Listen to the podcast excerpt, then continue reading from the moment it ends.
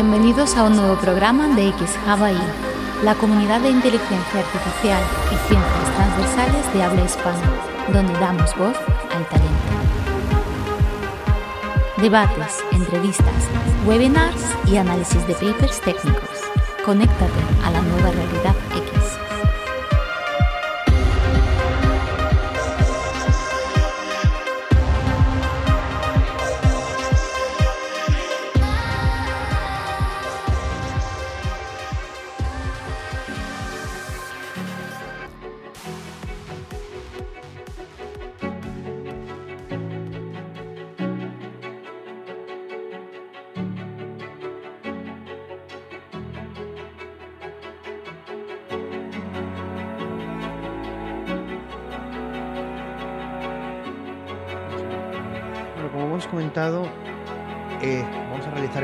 de este informe del Artificial Intelligence Index Report 2023 de la Universidad de Stanford eh, en, la parte de Human Centered Artificial Intelligence. En principio, inteligencia artificial centrada en el ser humano, que suena muy marketingiano.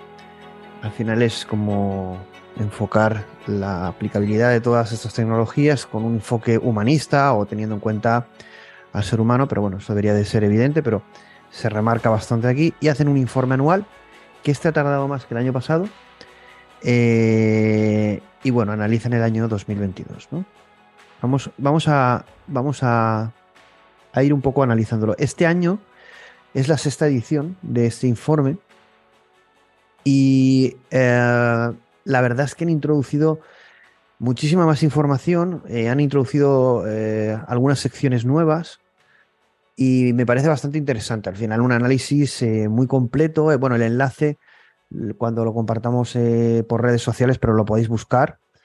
Se puede descargar completamente un capítulo en concreto.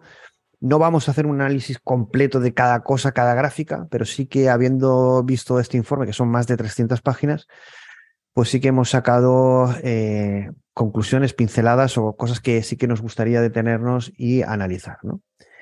Eh, una de las primeras cosas que analiza son 10 puntos, analiza eh, 10 puntos importantes, eh, donde bueno, se analizan cosas que, como por ejemplo, eh, algo destacado es el que el tema de eh, el tema académico y el tema industrial, ¿no? Es decir, en definitiva, eh, la inteligencia artificial siempre eh, ha estado muy vinculada a ámbitos académicos, pero está desplazándose hacia ámbitos eh, industriales eh, o privados en este sentido, ¿no? Evidentemente, cada vez más. Eh, esto es una tendencia. Si bien el año pasado, que de alguna manera sí que había, como si dijéramos, un- una hibridación entre la colaboración público-privada, parece ser que este año pasado ya es cada vez más claro que lo que hay es una tendencia de dominio de, de lo privado, ¿no? De la parte privada. Mm, Sea positivo o negativo, es un poco la, la tendencia que se ve. ¿no? Eh, bueno, luego, luego eh, resaltan lo que es eh, un- una saturación en cuanto a lo que son los medidores de rendimiento tradicionales. La verdad es que están saliendo continuamente nuevos y al final es verdad que a la hora de medir el estado del arte de la inteligencia artificial y el performance de los diferentes algoritmos, eh, hay, un, hay un cierto caos. ¿no? Y, la verdad es que luego en el tema de los modelos de lenguaje están saliendo medidores nuevos, algunos bastante interesantes, ya incluso antes de la salida de, ChatGPT. Y, bueno, la verdad es que debería haber un cierto estándar para que podamos saber eh, realmente el estado del arte de todos estos, eh, estos modelos y tecnologías. ¿no? Otro punto que tocan, eh, también es interesante el orden, ¿no? porque eh, todos estos informes mm, no dan puntadas sin hilo, es decir, yo siempre analizo que todo esto se traslada con una cierta intención, que hay unos ciertos intereses de- detrás, aparte de trasladar toda esta información o este informe, que la verdad es que el informe está muy trabajado, eh, te proporcionan los datos de forma abierta, las gráficas en alta resolución. La verdad es que hay un trabajo detrás eh, muy importante, ¿no? Pero, evidentemente una cosa no quita la otra. El que haya eh, una posible intención o eh, una visión que a lo mejor podemos compartir o no. Eh, una de las cosas que hice es que la inteligencia artificial está haciendo dos cosas en cuanto al, medio ambiente. Una es, evidentemente, el gran consumo, porque aquí en este informe sí que se toca, el gran consumo energético. Bueno, ya tenemos aquí a Jenny, ya van entrando. Vale, pausa. Vale, lo que estábamos comentando es el tema del medio ambiente, ¿no? el impacto que se está teniendo en el medio ambiente, donde en este informe se analiza el gran consumo energético, eh, la huella de CO2 que dejan el, eh, deja el entrenamiento de estos modelos, sobre todo los modelos de lenguaje, y también ese es el efecto negativo, que es el gran consumo energético. Y por otro lado, lo que dicen es que es también eh, la inteligencia artificial puede ser muy positiva en el medio ambiente porque existen casos de uso, como el de, de B-Cooler o de B-Cooler, que es el, uso de inteligencia artificial y aprendizaje por refuerzo para la optimización de, del uso energético. ¿no? Entonces, bueno, ponen las dos cosas. Evidentemente, todo el tema del cambio climático, medio ambiente, pues lo ponen como algo eh, importante. ¿no? Entonces, eh, destacan esa transición de lo académico a lo industrial, a lo business. Eh, destacan también un poco la situación o la saturación en cuanto al todo el tema de los, de los mediciones de rendimiento y eh, luego también destacan todo el tema del, daño y las ventajas que podemos eh, obtener de la inteligencia artificial aplicada a todos los problemas del, medio ambiente o del, consumo energético. Jenny, ¿qué ha pasado? ¿Qué crees que lo ha solucionado? O... Yo creo que sí. Ah, vale, ya te oímos, perfecto. Sí, se van a ir incorporando eh, dos personas más, acababan todos a las 8.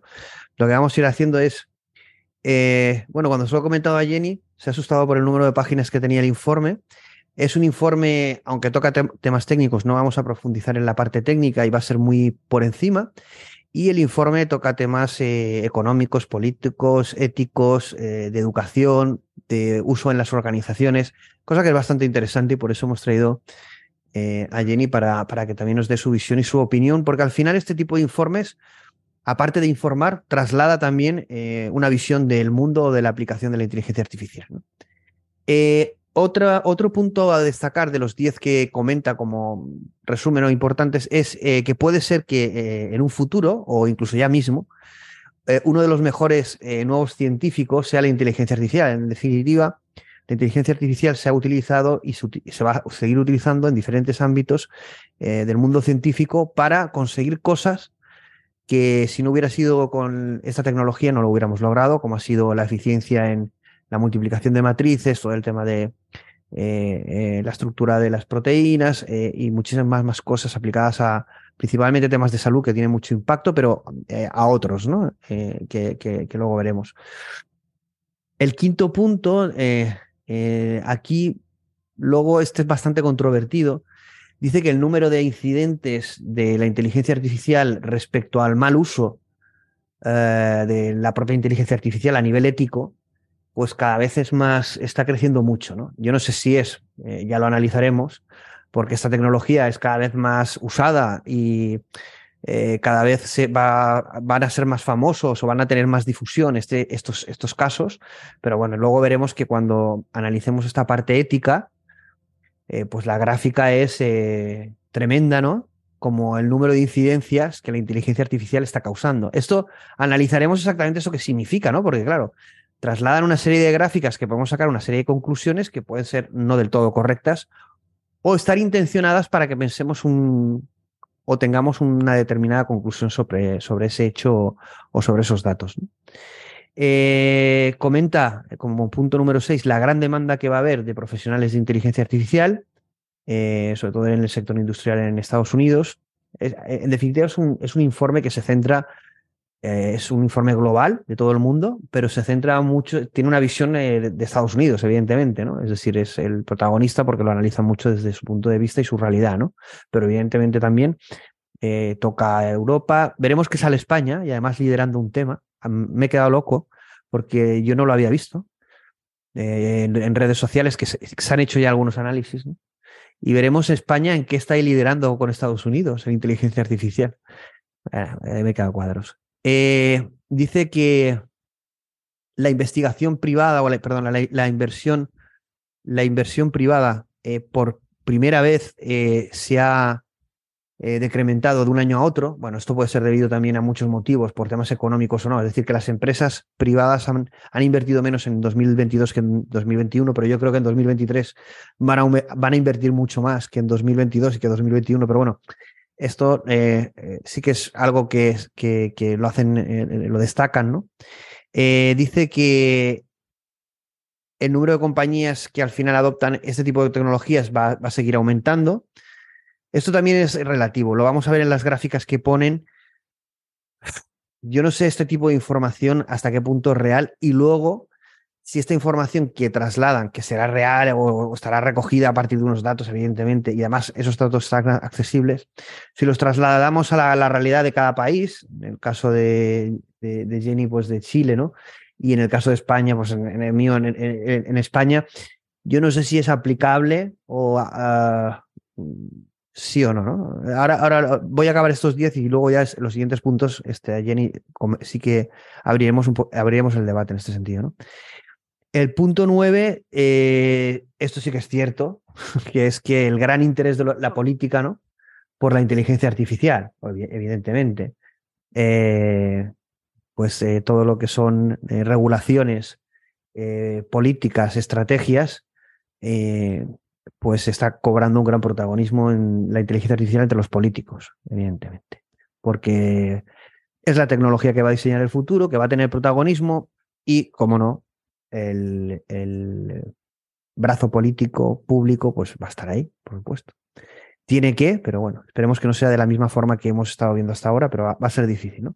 Y sí que es verdad que, eh, como punto número 10, eh, este informe que tiene una visión americana, porque al final es Estados Unidos.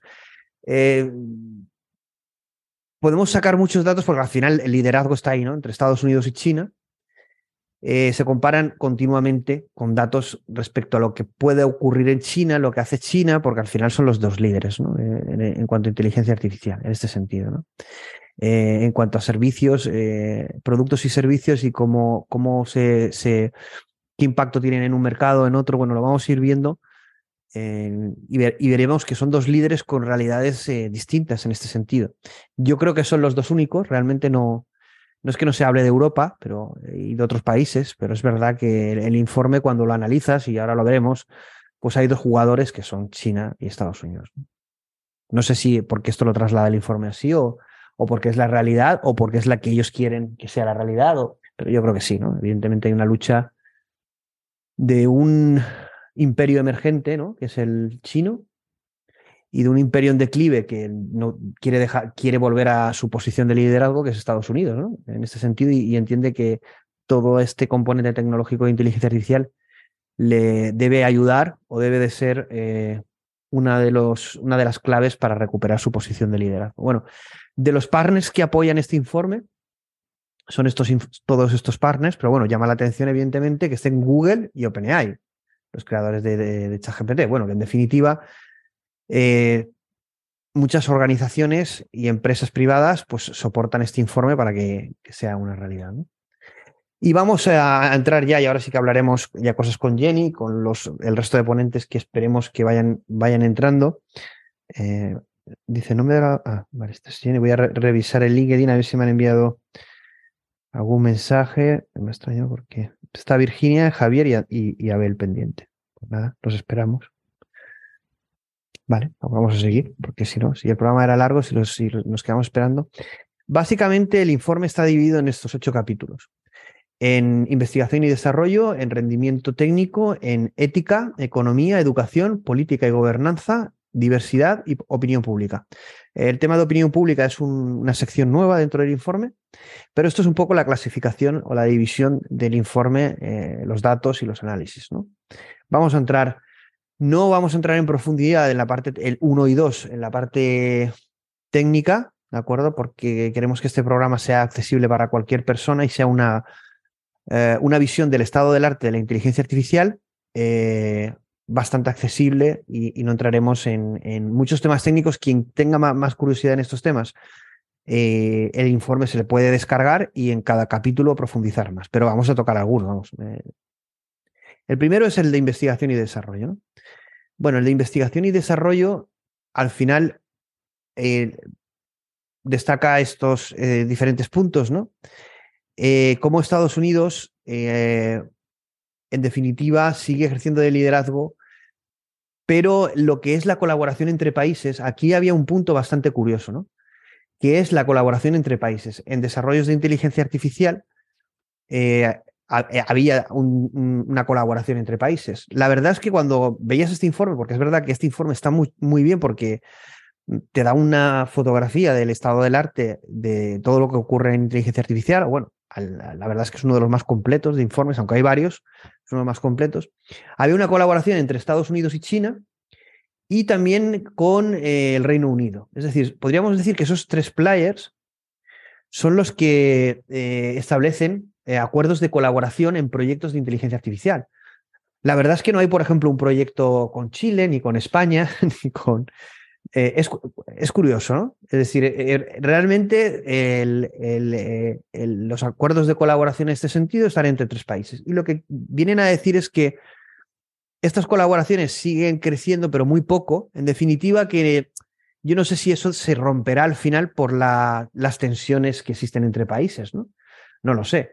Evidentemente, el desarrollo de la inteligencia artificial, que es algo que afecta a todos los seres humanos, debería ser algo global. Ojalá viéramos un desarrollo global, pero esto es difícil. ¿Tú qué piensas, Jenny? Es decir, el desarrollo de esta tecnología, por ejemplo, no existe una colaboración Estados Unidos, países de Latinoamérica, por ejemplo, en inteligencia artificial. Eh, hay tres que creo que,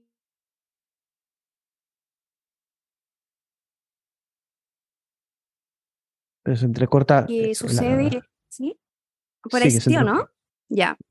Que creo que no, no, habría realmente una colaboración en caso de poder generar estas instancias de, de trabajo mancomunado, porque lamentablemente nuestros países se han ido quedando atrás con respecto a los avances necesarios para poder ser un aporte a la otra parte que también va a estar eh, desarrollando eh, estos avances. Entonces, por eso me, mm. se me hace mucho más eh, realizable que sean China y Estados Unidos, aquellos que están realmente trabajando juntos, a pesar de que en el informe se señala que eh, este año que pasó fue el primer año en el que ellos dejaron de colaborar al ritmo que lo venían haciendo de aquí para mm. atrás. Entonces, igual eso se condice con la visión de que la empresa privada ha terminado tomando eh, las riendas del tema de la inteligencia artificial y de alguna forma el mundo académico ha quedado relegado en segundo plano, que en el fondo era como antiguamente se esperaba que desde las universidades saliera el conocimiento, pues hoy día que, lleva adelante todo, todo este tipo de iniciativas con mayor fuerza. Sí, es lo que acabas de decir, que, que en, en, en, el punto anterior, en el punto uno, es lo que comentábamos aquí, ¿no? Es decir, que la industria, la parte privada, ha tomado la delantera o el liderazgo a la parte pública. y eso, la reflexión es lo que tú estás comentando, ¿no? Es decir, ¿qué papel juegan las universidades? Eh, ¿qué, papel juega la colaboración entre países cuando van a haber eh, eh, estas grandes desigualdades? Es decir, esto lo que dibuja también este informe es un dibujo del mundo, ¿no? De la situación del mundo y hacia dónde vamos.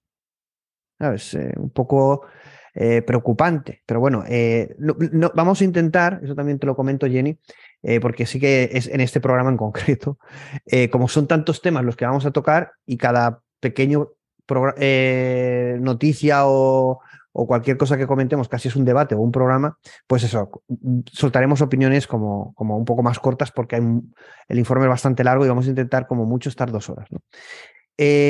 lo siguiente que dicen es el, bueno, el gran crecimiento de número de publicaciones en inteligencia artificial. Lo mismo, evidentemente ha crecido muchísimo y eh, veremos que el, gran eh, volumen eh, se lo llevan dos países, Estados Unidos y China. Es decir, bueno, España ni aparece. y bueno, y muchísimos otros países, ¿no?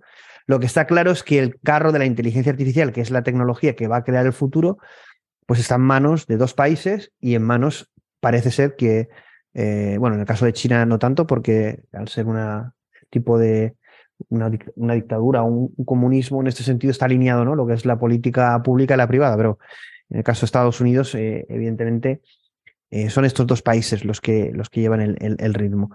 Dice que China continúa eh, realmente liderando en muchos aspectos el mundo de la inteligencia artificial en cuanto a publicaciones, eventos, repositorios, etc. lo que el margen es, es, menor que, que, otros años, ¿no? Evidentemente se, se, reduce. Como, como pone aquí también y ponía la primera página, lo que tú has comentado, que es la parte privada, eh, está adaptando el rol de liderazgo que hace unos años, eh, y sobre todo hace a lo mejor 10 años, tenía eh, la, el mundo académico respecto a la inteligencia artificial y que a día de hoy, y más en el 2023 y con todo lo que está ocurriendo, está cogiendo la parte privada. ¿no? Luego, otra tendencia que, bueno, evidentemente eh, es obvia y es que los modelos de lenguaje, como los de ChatGPT, cada vez son más grandes y más caros, lo que eso también ayuda a que haya más desigualdades entre países, entre universidades, entre empresas, etc. Y aquí tenemos eh, bueno, una primera gráfica eh, que nos indica bueno, ese gran crecimiento en número de publicaciones. ¿no? Evidentemente, el mundo de la inteligencia artificial esto es 2020-2021. Imaginad 2022, ya no quiero decir nada, 2023, que es una auténtica locura. Si ya se veía este crecimiento, pues eh, evidentemente lo que nos viene es una locura. El número de publicaciones, si vemos eh, por volumen y por tendencia, vemos que China es, otro mundo respecto al resto del mundo. Luego está eh, Europa y el Reino Unido y tenemos ahí a Estados Unidos, ¿no? Eh, pues un claro liderazgo tecnológico por parte de China. Aquí cualquier cosa que quieras comentar está, eh, Jenny, lo podemos comentar. este, también es, este, esta gráfica también es bastante eh, representativa porque es el, número de repositorios, que son proyectos de, de, código abierto o no, y aquí es desde, el 2010 hasta el 2021. Lo mismo, hay un gran crecimiento en cuanto a desarrollo, ¿no? programación en este sentido, comparado con otros años. ¿no? Imagínate, pues desde el 2010 al 2021, pues el crecimiento que ha habido ¿no? en, en, 10 años. Evidentemente hay un boom de, de desarrollo en inteligencia artificial. Y aquí es interesante ver este tipo de desarrollos, quién los está generando. ¿no? Y lo que estamos viendo es que eh, Estados Unidos es, de los que más eh, está creando repositorios en este sentido de desarrollos, por encima de China, que a lo mejor lo hace más a nivel público, privado, a nivel interno.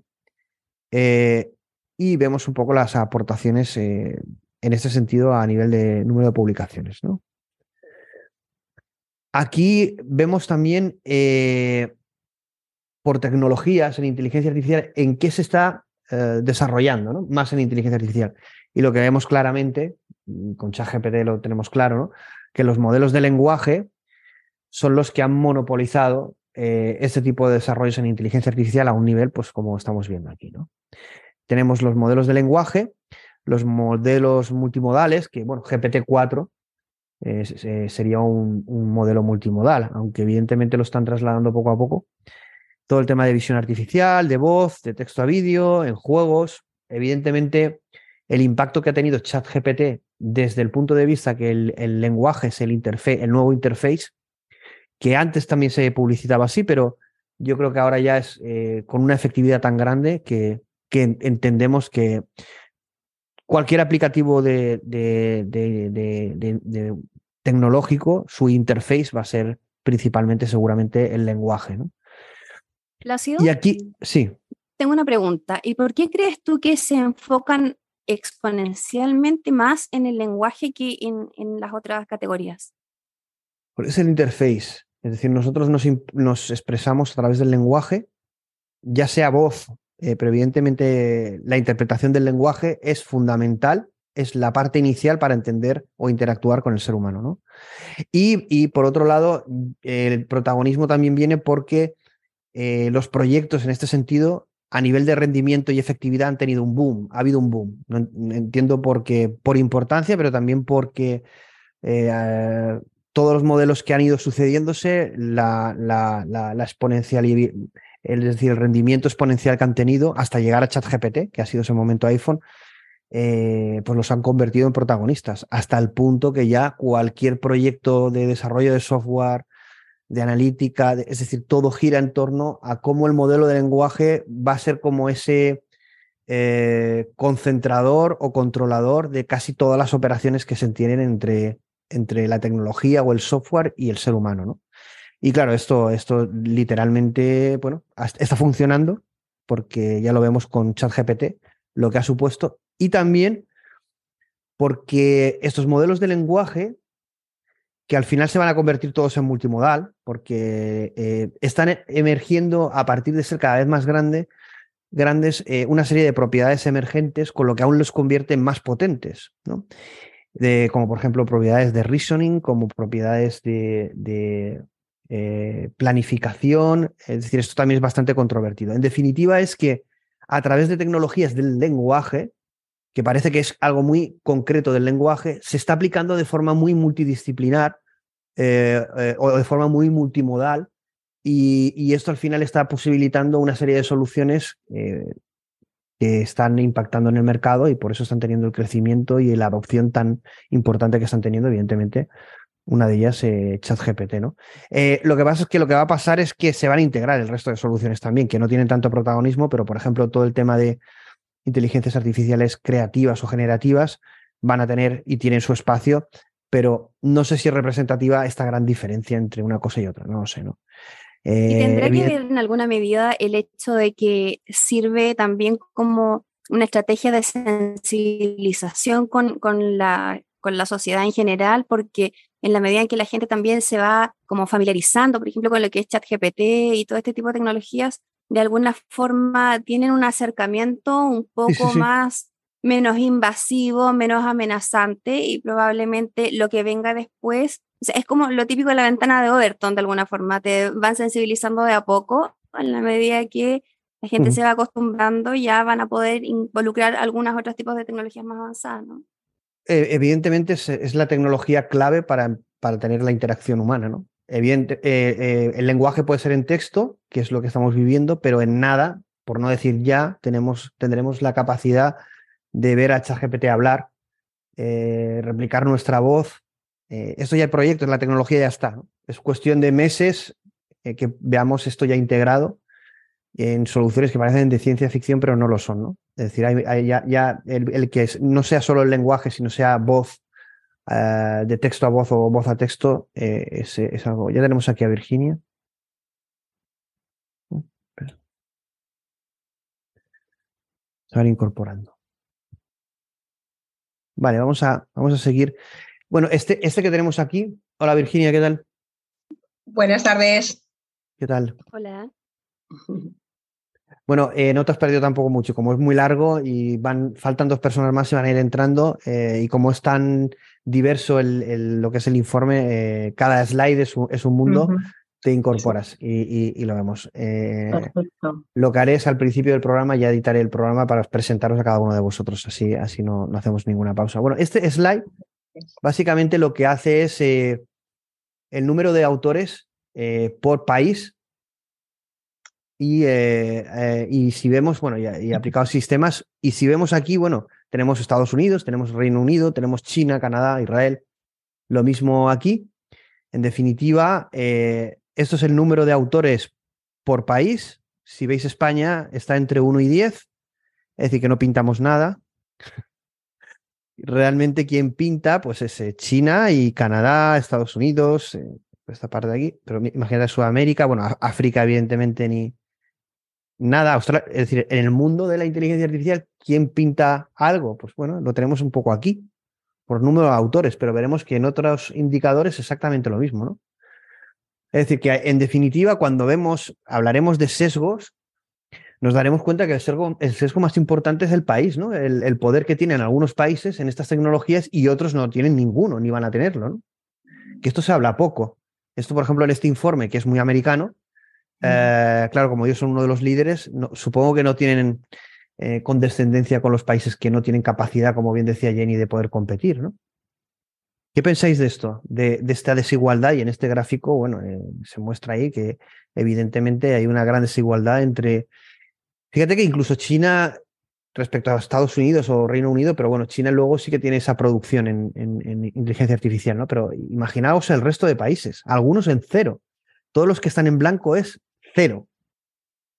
Es Plácido, que yo me doy cuenta de que eh, el grado de participación que tienen, según lo que aparece ahí en el gráfico, está muy alineado con lo que es la inversión en innovación y desarrollo por país.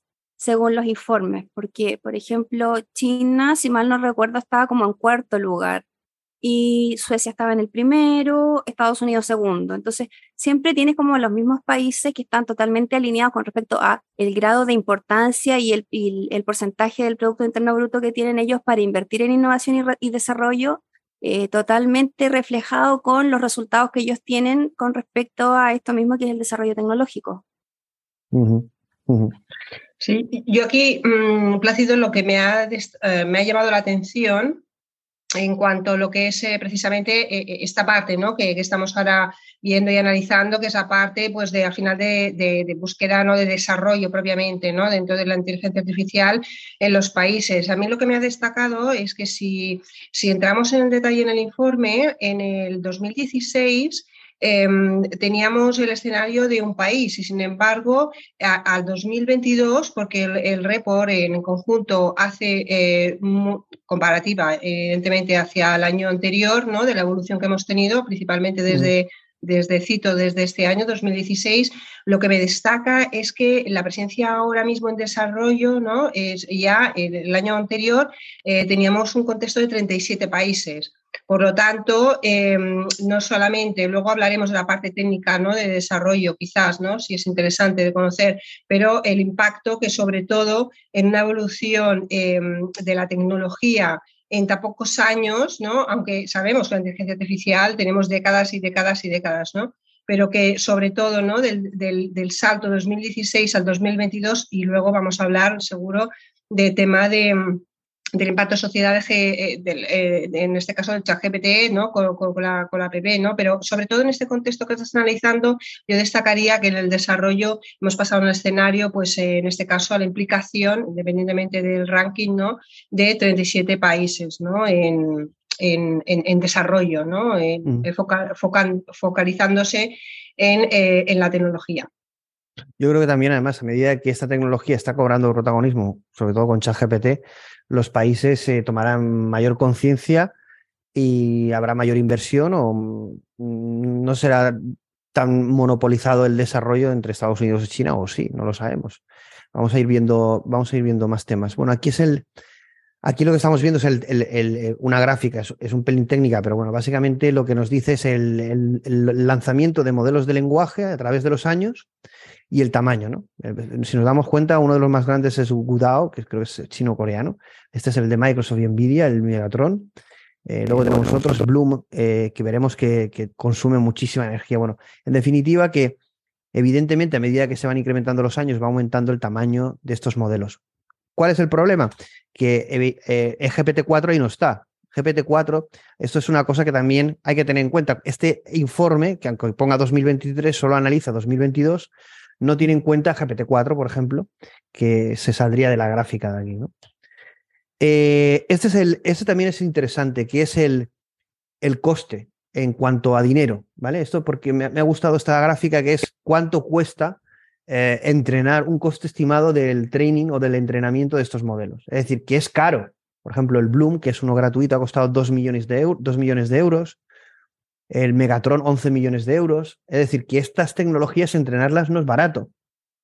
¿De acuerdo? Aunque ahora están sacando muchos modelos que son open source, que los requerimientos de entrenamiento y ejecución son mucho menores, pero estamos viendo que la capacidad de elaborar estas tecnologías de momento eh, no son para una pyme, al menos el, usarlas sí, ¿no?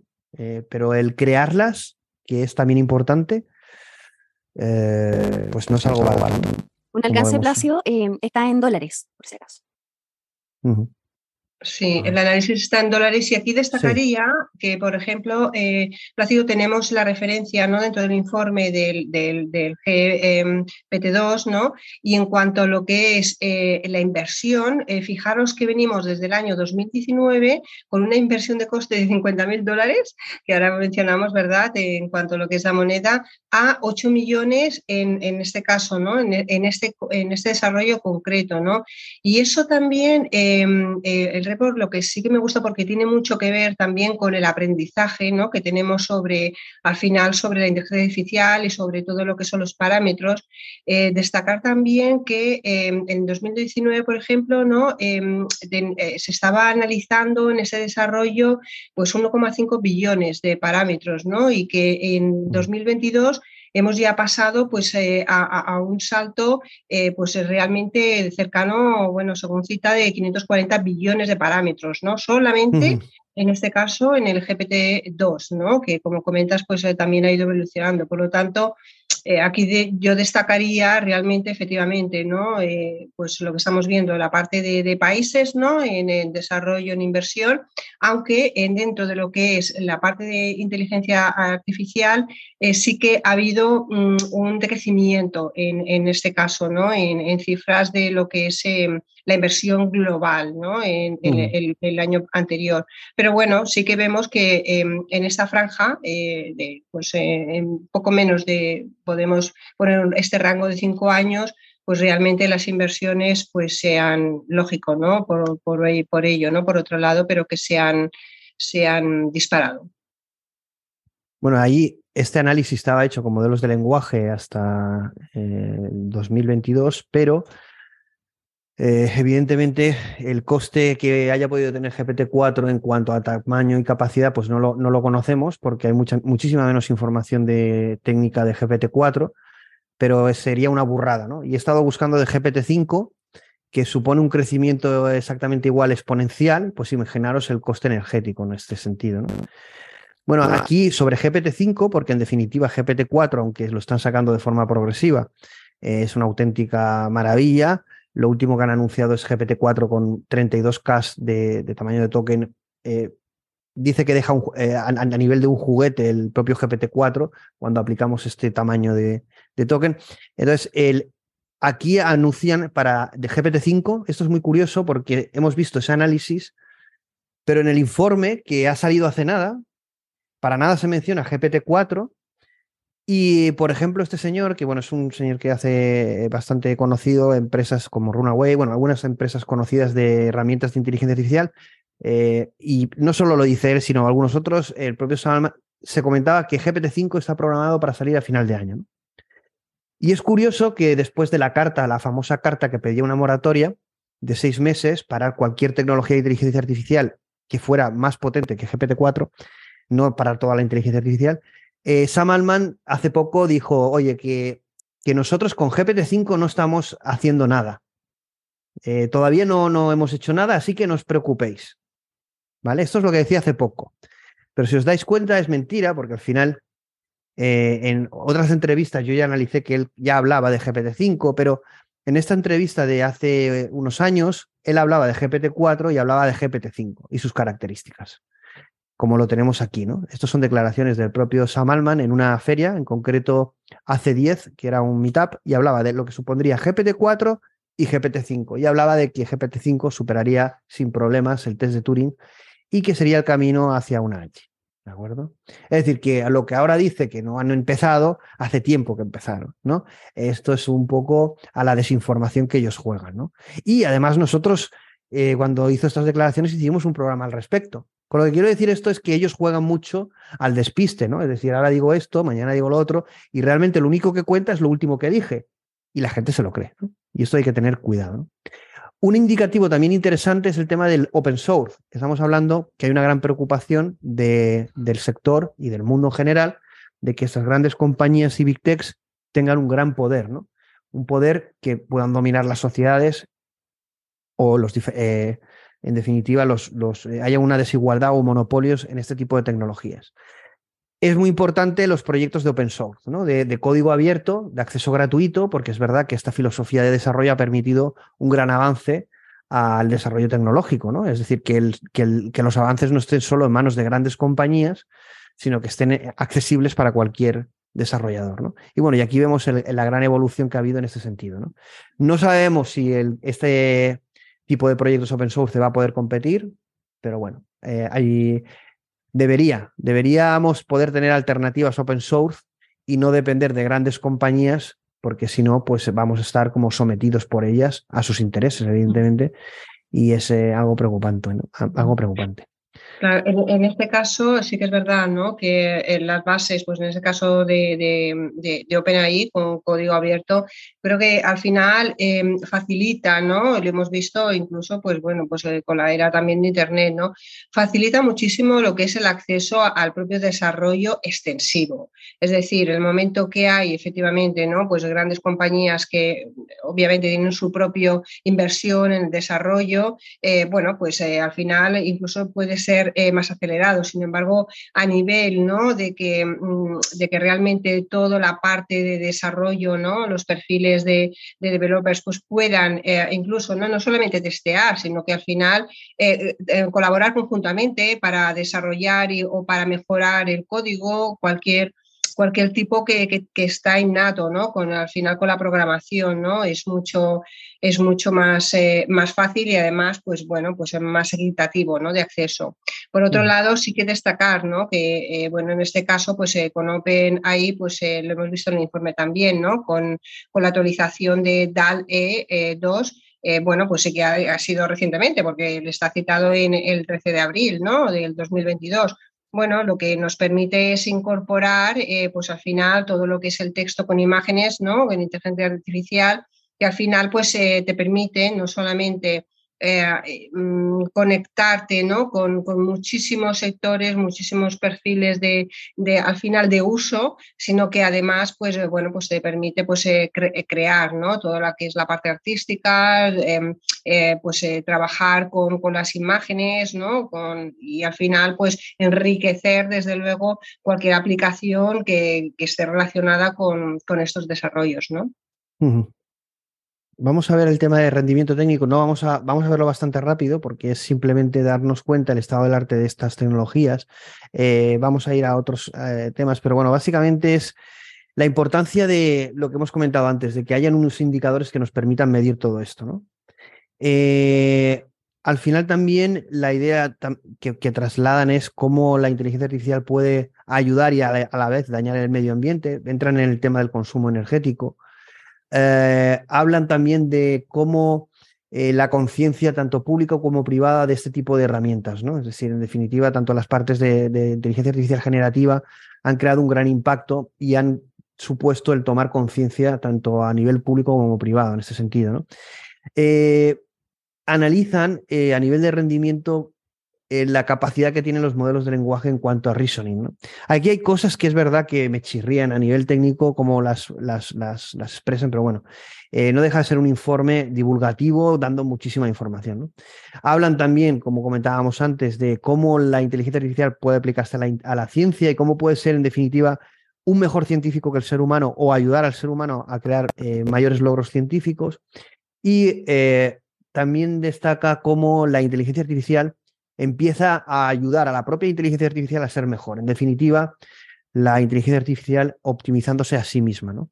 Eh, voy a ahorrar, no vamos a ver el timeline completo, simplemente voy, a poner este slide, pero básicamente sí que en el informe, quien quiera verlo lo puede ver, hay un timeline de lo que sucedió en el año 2022. Y la verdad es que el año 2022 fue impresionante en cuanto a logros. ¿no? Eh, la verdad es que si recorres todas las tecnologías que se lanzaron y todos los logros que se han, conseguido gracias a la tecnología de inteligencia artificial, la verdad es que es algo impresionante que en 2023 yo creo que el ritmo se ha incrementado y vamos a ver un, año de logros eh, similar al 2022 o superior. Evidentemente no lo sabemos, pero viendo tanto la cantidad como la calidad de las cosas que están sacando, eh, incluido ChatGPT, GPT-4, etcétera, eh, pues la verdad es que es sorprendente, ¿no? Hay varios puntos. Sí, eh, Plácido, destacaría con lo que estás ah, comentando, que el mismo informe recoge, es en tres puntos. Eh, uno que me ha sorprendido, porque es el incremento de, puestos de trabajo, al final, pues basándonos en la tecnología, donde fijaros que solamente, eh, bueno, pues sí que es verdad que recoge el, dato de un año, de 2021-2022, pero el incremento es solamente de 1.2 a 1.7. Mm, realmente creo que esto por un lado, mm, creo que son justas las noticias, pero por otro lado, pues bueno, augura que pueda ser un incremento mayor. Y lo que sí que destacaría, lo que estás comentando también, que es la parte más de la economía, es que las empresas que han adoptado la tecnología han doblado justamente eh, en, el año que estás citando, 2022, respecto al 2017. Y dentro de ello, en cuanto a lo que son los sectores, ¿no? Pues al final de volumen, eh, que estás también, ¿no? Eh, pues toda la parte pues, de, ciencia e investigación, pues el sector, por ejemplo, de healthcare, eh, pues tiene un impacto de, de, 6 billones seguido de fintech, que me parece bastante sorprendente también, ¿no? O sea. Sí, cuando entremos en el tema económico, ¿en qué sectores se está invirtiendo más? Evidentemente, uno, el de salud es uno de ellos y el de fintech otro. ¿no? Aquí estamos viendo el impacto y sobre todo el, rendimiento técnico de algunas tecnologías que todos ya somos conocedores de ellas y que a lo mejor hace unos dos, años no, no, utilizábamos todos los días o, de forma frecuente como ahora sí que hacemos. ¿no? Una de ellas es, evidentemente, la generación de imágenes. ¿Qué podemos decir de la evolución que ha tenido todo el tema de la generación de imágenes? ¿no? Evidentemente. Eh, también otra característica muy interesante es toda la capacidad de razonamiento visual. Esto ya GPT-4 lo utiliza, eh, lo van a ir integrando, pero estos modelos de chat GPT no solo van a ser modelos de lenguaje, sino son multimodales, es decir, que le podemos... Eh, hubo un ejemplo de GPT-4 que fue muy espectacular, que fue el dibujar una página web con, con lápiz en un papel y él automáticamente te desarrollaba esa web, ¿de acuerdo? Lo que hacía es un reconocimiento de todo lo que tú dibujabas. Y aquí exactamente igual, ¿no? Y lo que es curioso es que, bueno, a nivel de capacidad de razonamiento visual, pues las capacidades humanas es esta línea de aquí, estamos en el 80-78 y la inteligencia artificial actualmente tiene un nivel del 84,30, que es superior al humano, ¿no? Eh, bueno, hacen un hincapié, aquí no vamos a insistir mucho, pero en la evidentemente en, el, en el, el, aumento de, de, modelos multimodales es el futuro. En definitiva, GPT-4 ya es un modelo multimodal, no solo es un modelo de lenguaje. Y, hay, un, gran crecimiento en ese sentido con eh, las, posibilidades de reasoning eh, que, incluyen. Eh, este modelo es del 2023, no es del informe, lo he puesto yo, pero un gran modelo multimodal de Microsoft que está evidentemente alineado con eh, OpenAI, es el, un modelo que sacaron que fue Cosmos. Y, y ese es el futuro eh, siguiente, que GPT-4 ya lo es, que es el, los modelos multimodales. ¿no? En definitiva, no solo van a entender imágenes, entenderán imágenes, entenderán eh, audio, texto y sabrán interpretar todo esto con capacidades de reasoning, casi, o eso intentan a un nivel humano. ¿no? Otro, otro eh, logro más difícil, este sí, es el del sentido común con razonamiento, eh, un visual common sense reasoning, que es un eh, razonamiento visual de sentido, de sentido común. Y aquí aún no estamos al nivel humano, ¿no? pero estamos a un 75,60 y el ser humano está al 85. Básicamente lo que permite es, por ejemplo, como es este ejemplo, coger una foto y a través de una serie de preguntas la inteligencia artificial es capaz de determinar cosas que hay en esa imagen, eh, interpretando lo que ocurre en ellas. Eh, otro punto que va a explotar en este sentido, y, yo creo que el 2023 más, es el de la generación de texto a vídeo. Y aquí va a salir una herramienta que yo he puesto aquí, que aún no está disponible, está la Gen 1, pero que quien no la ha probado, pues que la pruebe, evidentemente, es muy conocida, que es la herramienta de edición de vídeo eh, a partir de texto, pero hace otros, otro tipo de cosas también, que es en Runway, y que van a sacar la generación 2. Y hay algunos vídeos de la generación 2 de Runway y son auténticas películas, eh, con lo que en unos años, no sé cuántos años, eh, es evidente que vamos a poder generar eh, contenido, como lo hacemos ahora a nivel de imagen con Midjourney, con una calidad fotográfica, pues lo mismo en el tema de películas a partir de lo que nosotros podamos expresar a nivel de texto. ¿Qué quiere decir esto? Que la interface usuario-máquina eh, va a ser el texto o va a ser hablada, en definitiva. Esto cambia totalmente la informática, cambia como nosotros interactuamos con las herramientas de tecnología. Eh, esto, esto ya supuso que alguna, alguna declaración de algunos directores famosos, como por ejemplo Joe Russo, que es uno de los directores de Avengers Endgame, dice que, bueno, que es, es muy probable, eh, más bien pronto, que las inteligencias artificiales creen las películas, ¿no? Iremos a, seguramente a un contenido personalizado en ese sentido, ¿no? Tendremos la versión del director original y a lo mejor capacidades de personalización. Oye, pues yo creo que A lo mejor, por ejemplo, puedo cambiarle la raza o el, género al personaje principal o cambiar el guion en un tono o en otro. Bueno, no lo sé. Eh, sí que hay un gran análisis. Lo que pasa es que este análisis que hacen en este informe de ChatGPT, bueno, lo hacen del año 2022 y ahí analizan ChatGPT, no GPT-4. Entonces yo creo que aquí se queda un poco eh, desconectado de la realidad que va tan rápido, ¿no? Pero bueno, sí que hay una gran reflexión de estos modelos de lenguaje, eh, cuánto han mejorado y hacia dónde vamos, ¿no? Pero bueno, ese debate es, está eh, candente en la comunidad, ¿no? Y en este informe también lo trasladan, pero yo creo que de una forma muy, muy contenida, demasiado contenida, ¿no? Y sí que aquí hacen una crítica que a mí me parece también parcial porque, o incompleta porque no tienen en cuenta GPT-4, y es que dicen eh, que los modelos de lenguaje en capacidades de reasoning, que es razonamiento, eh, fallan, no llegan a tener el rendimiento que se espera. Pero hacen análisis de GPT-3, de ChatGPT, de ChatGPT, el primero que fue el GPT 3.5, que es el Instruct GPT-3, pero no analizan GPT-4, que es el que realmente tiene unas capacidades de reasoning sorprendentes. Con lo que este, estas conclusiones que saca aquí eh, son un poco incorrectas. ¿Esto, ¿Esto qué os parece? Que un informe, eh, vosotros que no venís del mundo técnico, pero sí que conocéis todo lo que está ocurriendo en este sentido, que un informe que han sacado hace unas semanas esté desfasado ya respecto a lo que te hace ya un nuevo modelo que ha salido hace a principios de año, ¿no? Es decir, sacas un informe del estado del arte y ya está desfasado. es una cuestión de semanas, ¿no? La velocidad de este mundillo es algo anormal o algo nuevo que no hemos vivido ni siquiera en el mundo tecnológico. Yo creo que eso va a ser una constante. ¿ah? Eh, es, más que probable que suceda habitualmente, porque eh, estamos viendo que ni la academia, ni los servicios públicos, el mundo político, nadie está siendo capaz. Se ha cortado ahí. Sí, realmente, menos que se restablece la conexión, eh, realmente... ahora. Es que se está cortado el audio. ¿Perdón? ¿Se cortó? Sí, viene. Oh, ya. Prueba, prueba si quieres. Decía yo que, que, que, es muy difícil que el, tanto el mundo académico como eh, el, mundo privado, el mundo público, digamos, eh, pueda seguirle el ritmo a la velocidad que tiene, que está llevando la inteligencia artificial. O sea, sabiendo todavía que este informe proviene del mundo académico, eh, digamos que eh, va a ser muy difícil que, existan los mecanismos como para poder incorporar, sobre todo a un sistema como más bien muy analítico en profundidad como lo que es este informe, que realmente se pueda reflejar, eh, digamos que casi en tiempo real lo que está ocurriendo versus lo que ellos quieren demostrar a la mm. sociedad. Así que también hay que, es un llamado a la acción eh, de mantenerse también muy informados, no solamente a través de este tipo de documentación, sino que también a partir de qué es lo que está, lo que se está publicando desde las fuentes directas.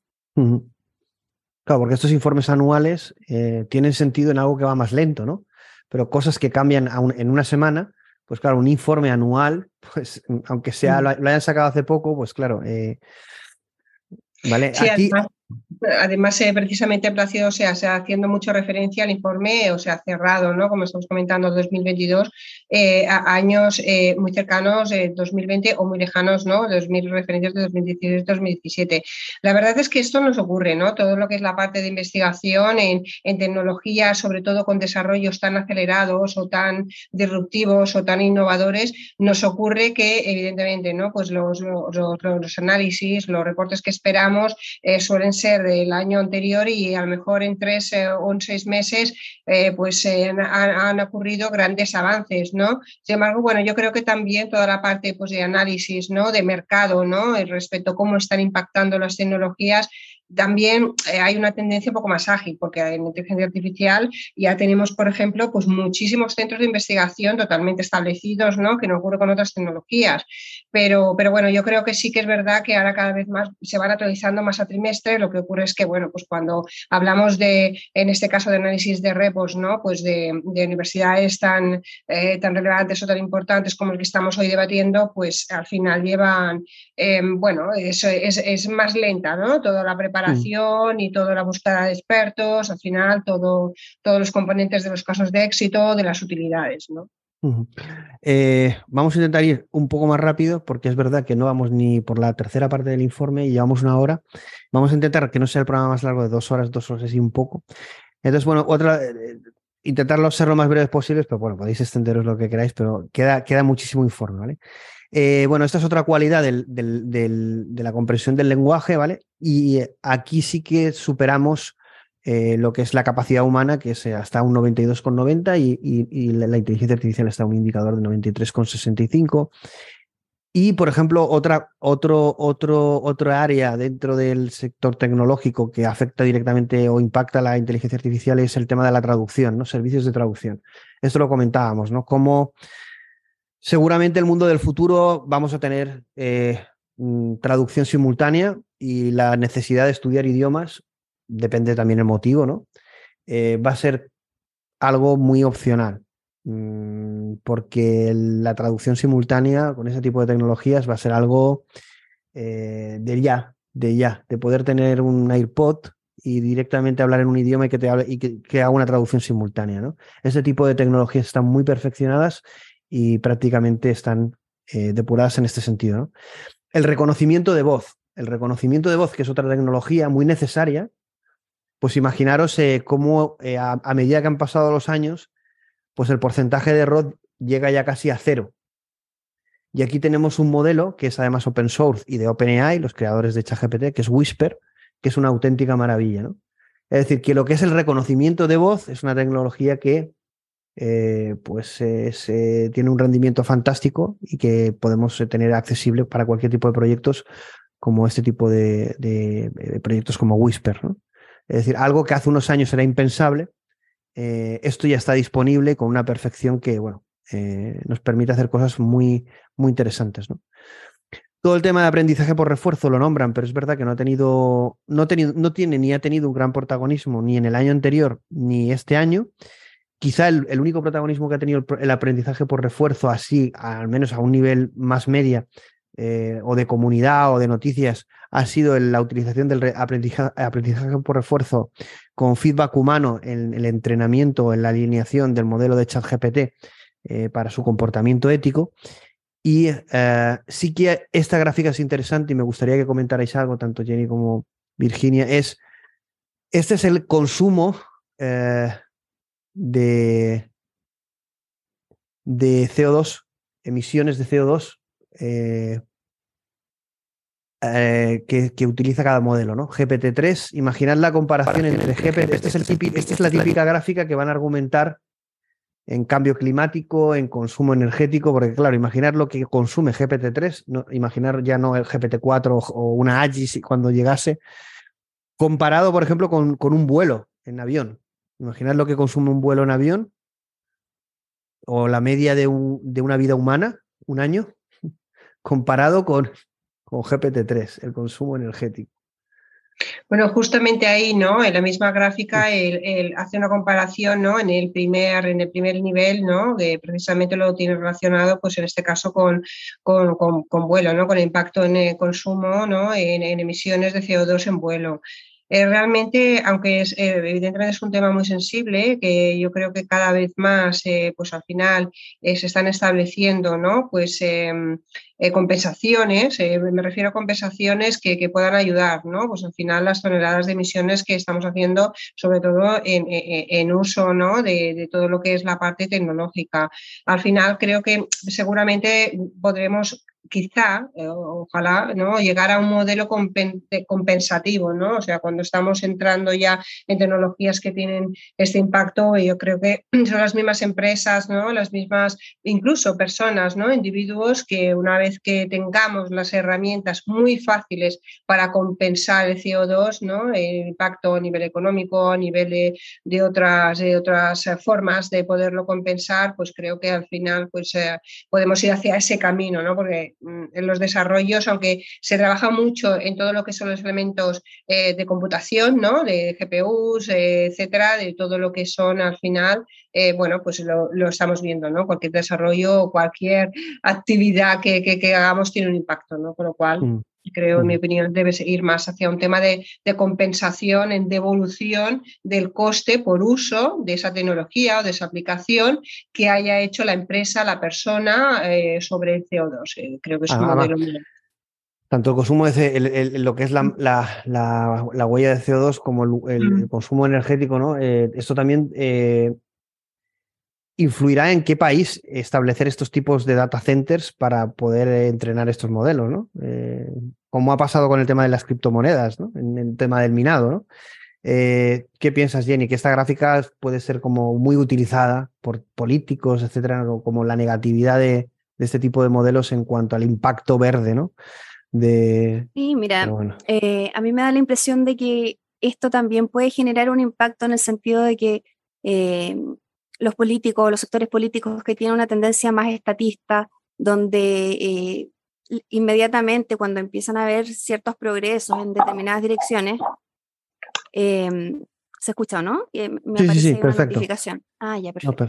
Em, pueden de alguna forma abrir una puerta para que el estatismo tome mayor protagonismo y en el fondo se encuentren em, de alguna manera eh, ciertas ¿cómo te, digo? Em, razones o, justificaciones para poder en el fondo generar mayor entorpecimiento, mayores trabas al proceso de desarrollo, mayor control en la industria en el fondo y generar así, por ejemplo, nuevas tasas impositivas, eh, termina siendo por ese lado un, riesgo. Hombre, yo creo, yo, creo que hay una parte, de gran parte de la industria, que hay un interés en meter miedo o meter eh, este tipo de datos para, como bien dices tú, todo el tema impositivo, regulatorio sea más suave, ¿no? Es como concienciar a la gente del gran miedo o, daño que pueden hacer estas tecnologías eh, para que se vea de forma positiva el, el, eh, hacer temas impositivos a algo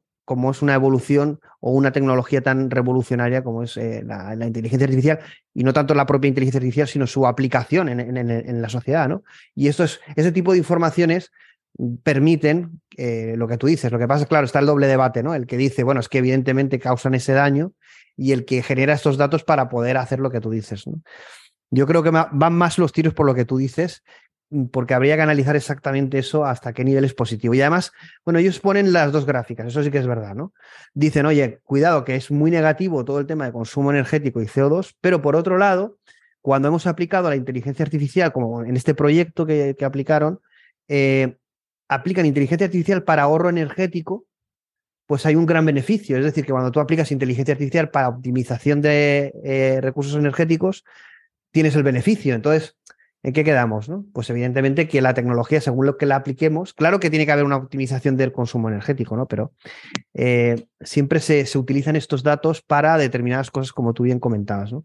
Sí que es verdad que también yo haría hincapié en lo que se insiste, y aquí yo sí que no insistiría porque es muy importante, que es la utilización de la inteligencia artificial para todo el tema científico. Es decir, eh, para crear ciencia, para crear nuevo conocimiento, para acelerar descubrimientos científicos. ¿no? Y esto lo hemos visto eh, con un logro que es increíble, pero que no ha tenido tanta, tanta fama como pueda ser ChatGPT, que es el modelo alfa tensor para la multiplicación de matrices eh, y otros logros que se han conseguido. Es decir, la inteligencia artificial aplicada a la ciencia para obtener conocimiento. Al final las, las, sociedades, el ser humano, ha evolucionado gracias a, la evolución de la misma ciencia, pues si la inteligencia artificial va a ser eh, un catalizador o un acelerador de, la misma ciencia, nos puede traer un gran progreso en este sentido. ¿no? Bueno, en este aspecto, lo que, lo que estás mencionando, ¿no? de todo el tema de la aplicación de la inteligencia artificial en reducción de energía una vez utilizada, pues el mismo informe cita, ¿no? hace una referencia pues, con el caso que estabas comentando, ¿no? pues al final de, de, una reducción de casi un 13%, un 12%, ¿no? Y mi opinión también es en que lo que es la, inteligencia artificial aplicada a la ciencia, yo creo que hemos visto también un caso justamente con la pandemia, con el COVID, que ha habido un aprendizaje utilizando la inteligencia artificial espectacular, porque precisamente no, no solamente nos permitía, ah, eh, eh, digamos, eh, obtener el conocimiento, pues en este caso, pues por ejemplo, de, de países o regiones como China, ¿no? conociendo, sino que además con el uso de la inteligencia artificial, o sea, tenemos que ir a, un caso, por ejemplo, ¿no? que cito, cito el tema de la pandemia del COVID, porque es que se ha utilizado muchísimo en muchísimos centros de investigación, hospitales, em, eh, al final incluso, ¿no? O sea, chequeado por, por, eh, diferentes eh, países como incluso como India, ¿no? en gobiernos, y que ha sido evidentemente una gran ayuda para conocer efectivamente pues cómo podía, al menos toda la parte ¿no? de, esta preventiva de análisis de datos, ¿no? Y, y eso ha sido pues una gran ayuda, pongamos en este contexto, ¿no? Para, la sociedad, en ese caso. Eh, bueno, yo ahí discreparía un poco, pero no vamos a entrar en el debate del COVID y la utilización de la inteligencia artificial, si no, ya nos.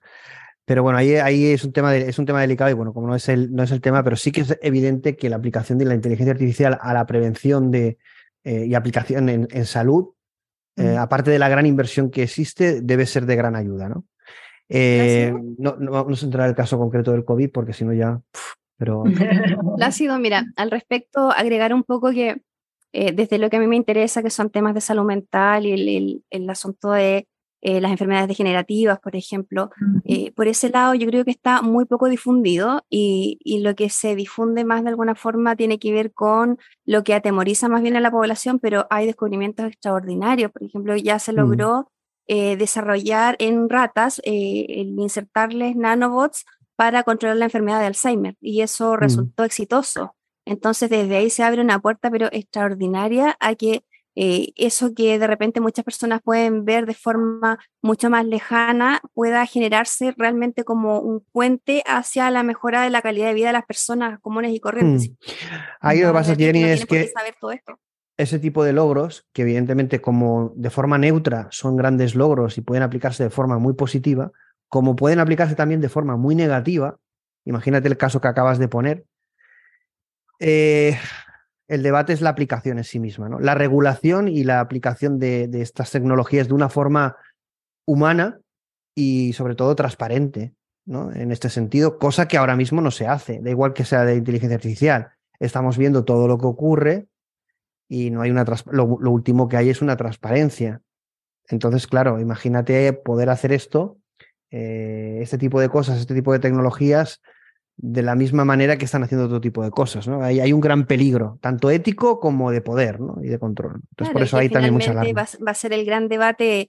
Yo creo que mientras dure la humanidad, va a ser nuestro debate de, si es que realmente tomamos las herramientas para hacer el bien o en el fondo para oprimir y controlar al prójimo. Aquí en este punto lo que se trata es de analizar el tema ético.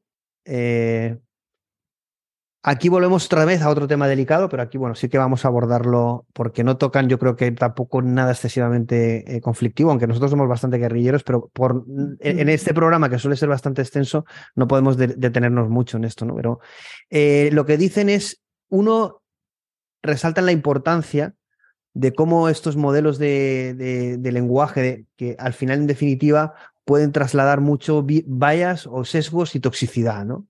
Eh, en este sentido, y cómo poder mitigarlos. Eh, hay una gran preocupación en GPT-4 estuvieron seis meses desde de ChatGPT o GPT 3.5 hasta GPT 4 puliendo ese modelo para que eh, corregir lo máximo posible, pero no, sigue sin ser eh, evidentemente perfecto, lejos de ser perfecto, sigue teniendo muchas carencias en este sentido. En este sentido. Dice también, y veremos algún ejemplo, luego vamos a ver algún ejemplo, ¿vale? Que los modelos generativos tienen muchos problemas éticos. Eh, vamos a ver un tema con imágenes, que fue bastante conocido y famoso.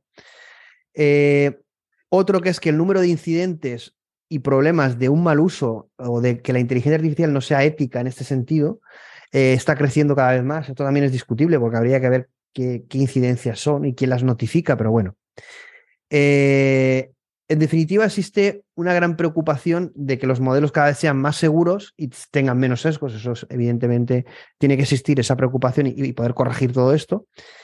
Que cada vez hay un, eso sí, yo, eh, un mayor interés en que todo este tipo de tecnologías sean éticas, tengan una aplicación ética eh, y que estén alineados eh, con los intereses o comportamientos humanos, aunque evidentemente estos, esto que llamaríamos el bien o la ética en cada país también puede ser distinto, ¿no?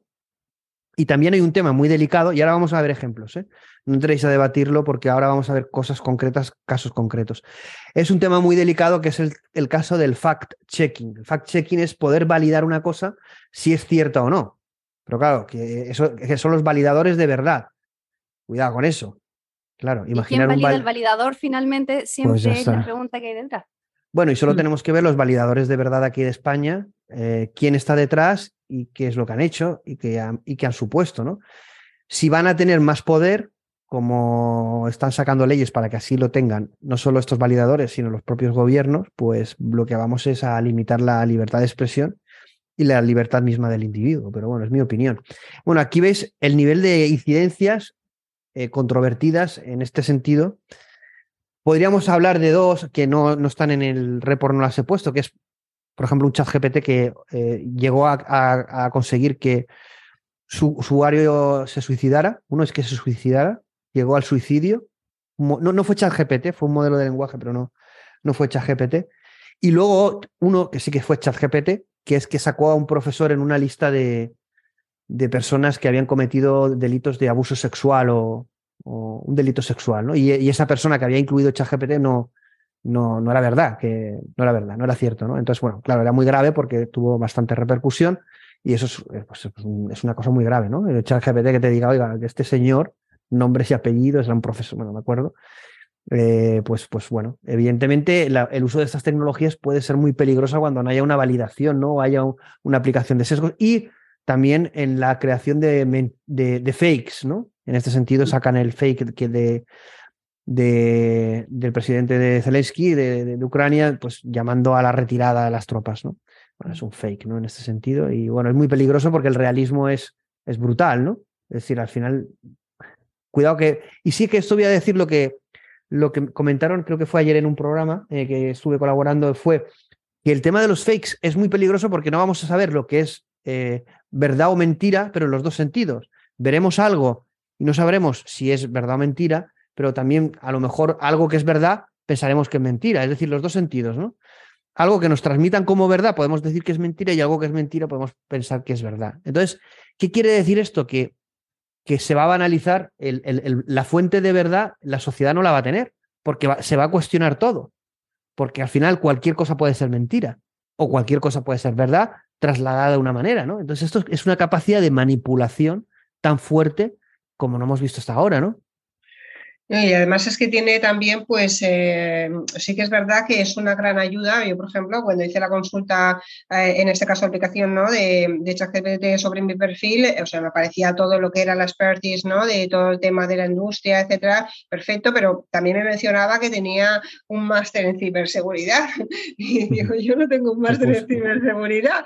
Si me lo da ChatGPT, pues adelante, ¿no? Pero es que no es así. Entonces, claro, yo digo, bueno, ¿de dónde se ha nutrido al final? Porque realmente igual que puede, se, se, podría generar una especialización sobre materias que es informada, que conozco, que etcétera, ¿no? Pero eh, realmente... sufrir un ataque en ese sentido de que publiquen algo falso tuyo y que el modelo lo integre y que realmente te esté pues desprestigiando o cualquier cosa de estas. Entonces, esto es, un tema delicado que evidentemente va eh, repercutido, ¿no? Y a temas, pues, mm, lo que estés comentando, ejemplos eh, muchísimo con muchísimo mayor impacto, pero que va repercutido efectivamente dentro de lo que es al final la, ética ¿no? de las tecnologías. Mm. Aquí hay un caso, el siguiente, que es más controvertido aún, que es el de la generación de imágenes a partir de texto, en el que tú ponías, por ejemplo, quiero que eh, un médico, ¿no? Y te salían eh, eh, hombres, enfermera, te salían mujeres, si persona de negocios, pues es decir, en definitiva había un gran sesgo por género, dependiendo determinados tipos de profesiones. Pero claro, esto es normal, entre comillas, porque hay un sesgo en la misma sociedad, ¿no? Entonces, ese sesgo de la sociedad se traslada a los mismos modelos y esos mismos modelos replican esos sesgos. ¿Qué, os parece, ¿Qué os parece esto? Porque se levanta mucho la voz. Es como sacan estos ejemplos y dicen, no, la inteligencia artificial es racista o es machista o es. A mí lo que me parece parecido es que incluso en el, informe cita eh, que, la representación de, en este caso, ¿no? de, de, mm, bueno, de, género en chatbots en 2022 hay una representación de, en este caso, de, la parte, digamos, femenina de un 37%. A mí me ha sorprendido este dato, ¿no? O sea, mm, em, de verdad que, bien que sea así, ¿no? Según este análisis, ¿no? Pero a mí me ha sorprendido porque precisamente, ¿no? Eh, al final tenemos unos, unos históricos, ¿no? De sesgo en diferentes que, que, hasta que no se nutra para ese nuevo escenario, nuevo aprendizaje, pues es así. Entonces, a mí es un dato que, que, tú ahora lo estás asociando, ¿verdad?, para el tema de, pues al final de las profesiones, donde quizás sí que haya eh, pues equidad de género mayor o menor, pero a mí me ha sorprendido, lo tengo que compartir con vosotros, ¿no?, con la audiencia, el hecho de que eh, pues se haya, eh, pues esta, esta, esta equivalencia tan cercana dentro de lo que es el análisis de chavos del año pasado en, en, en, equidad de género, ¿no? Mm. Eh, bueno, analizan, por eso os digo lo, de, lo del tema de China, ¿no? La ética en China. Eh, y el número de papers. Pero esto me, esto, esto me suena muy gracioso. Yo, este, yo esta página, yo me, río un montón porque. Bueno, eh, China, número de papers relativos a ética. Pero bueno, ¿quién controla la ética? Es que vamos a ver, no, no sé. y luego la explicación que realmente está dando aquí, ¿no? en este sentido. Bueno, Vamos a ver, eh, no. Primero, ellos tienen muy claro eh, Europa el papel que juega y Estados Unidos y que el enemigo al final es China, ¿no? Pero bueno, eh, dedican una página a la ética en, China y cómo hay como un interés en China por todo el tema de papers relativos a ética, ¿no? Ya qué sé, yo, mm, ¿qué queréis que os diga, no? Una paradoja. Sí, una paradoja. Luego sí que me parece interesante es que, bueno, en una de las ferias de inteligencia artificial más importantes, que es NeuriPS, eh, el número de papers cada vez mayor relativos a ética. ¿no? Es decir, que hay una gran preocupación en cuanto a la aplicación ética de estos modelos. Eh, lo mismo en el tema de los fact-checkings. ¿no? Eh, bueno, mm, estas tecnologías van a existir, se van a integrar con ChatGPT y son un gran peligro.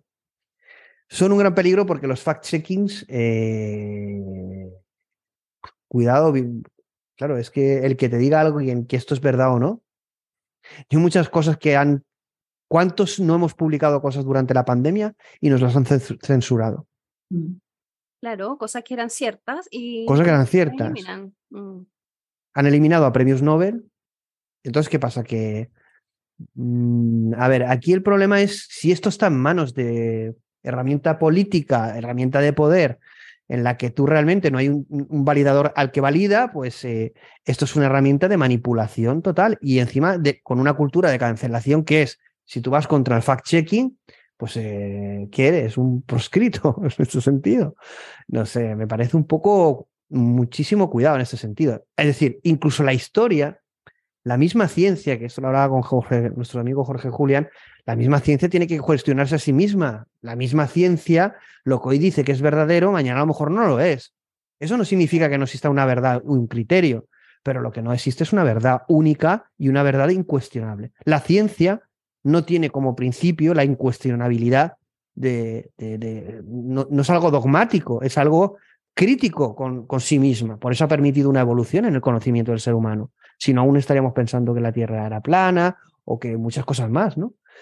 Eh, claro, es que esto hay que tener mucho cuidado cuando se, defiende, cuando se defiende un fact-checking en este sentido, ¿no? Porque, y aquí voy a ser un poquito más capcioso y sé que es un tema que os va a tocar de pleno, GPT-4 en su paper técnico censura cuando se habla, por ejemplo, del aborto. Bueno, pero habrá gente que tendrá una visión del aborto y otras que tendrán otra. Eh, y habrán eh, informaciones científicas que van en contra de una ideología o de otra. Entonces, ¿qué hacemos ahí? Eh, ¿Qué pasa cuando la ciencia choca contra una ideología que nos intentan imponer, por ejemplo? ¿Qué haría un fact-check? Por ejemplo, a un profesor en España lo expulsaron por decir que eh, solo habían dos géneros, eh, masculino y femenino, en la biología, y lo expulsaron del colegio, ¿no? Por decir eso.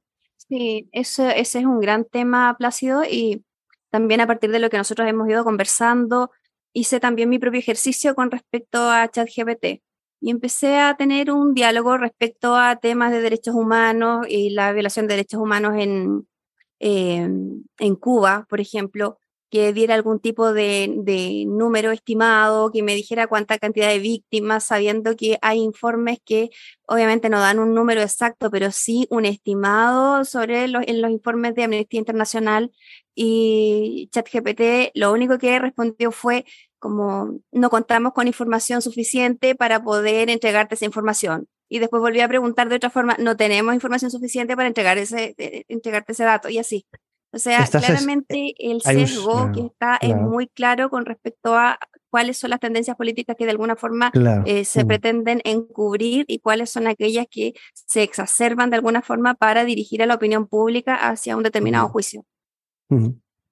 Yo ahí estoy, yo ahí estoy de acuerdo. ¿Algo que decir, Virginia, de eso? No sé, ¿no? Es un debate que yo creo que continuará, ¿no?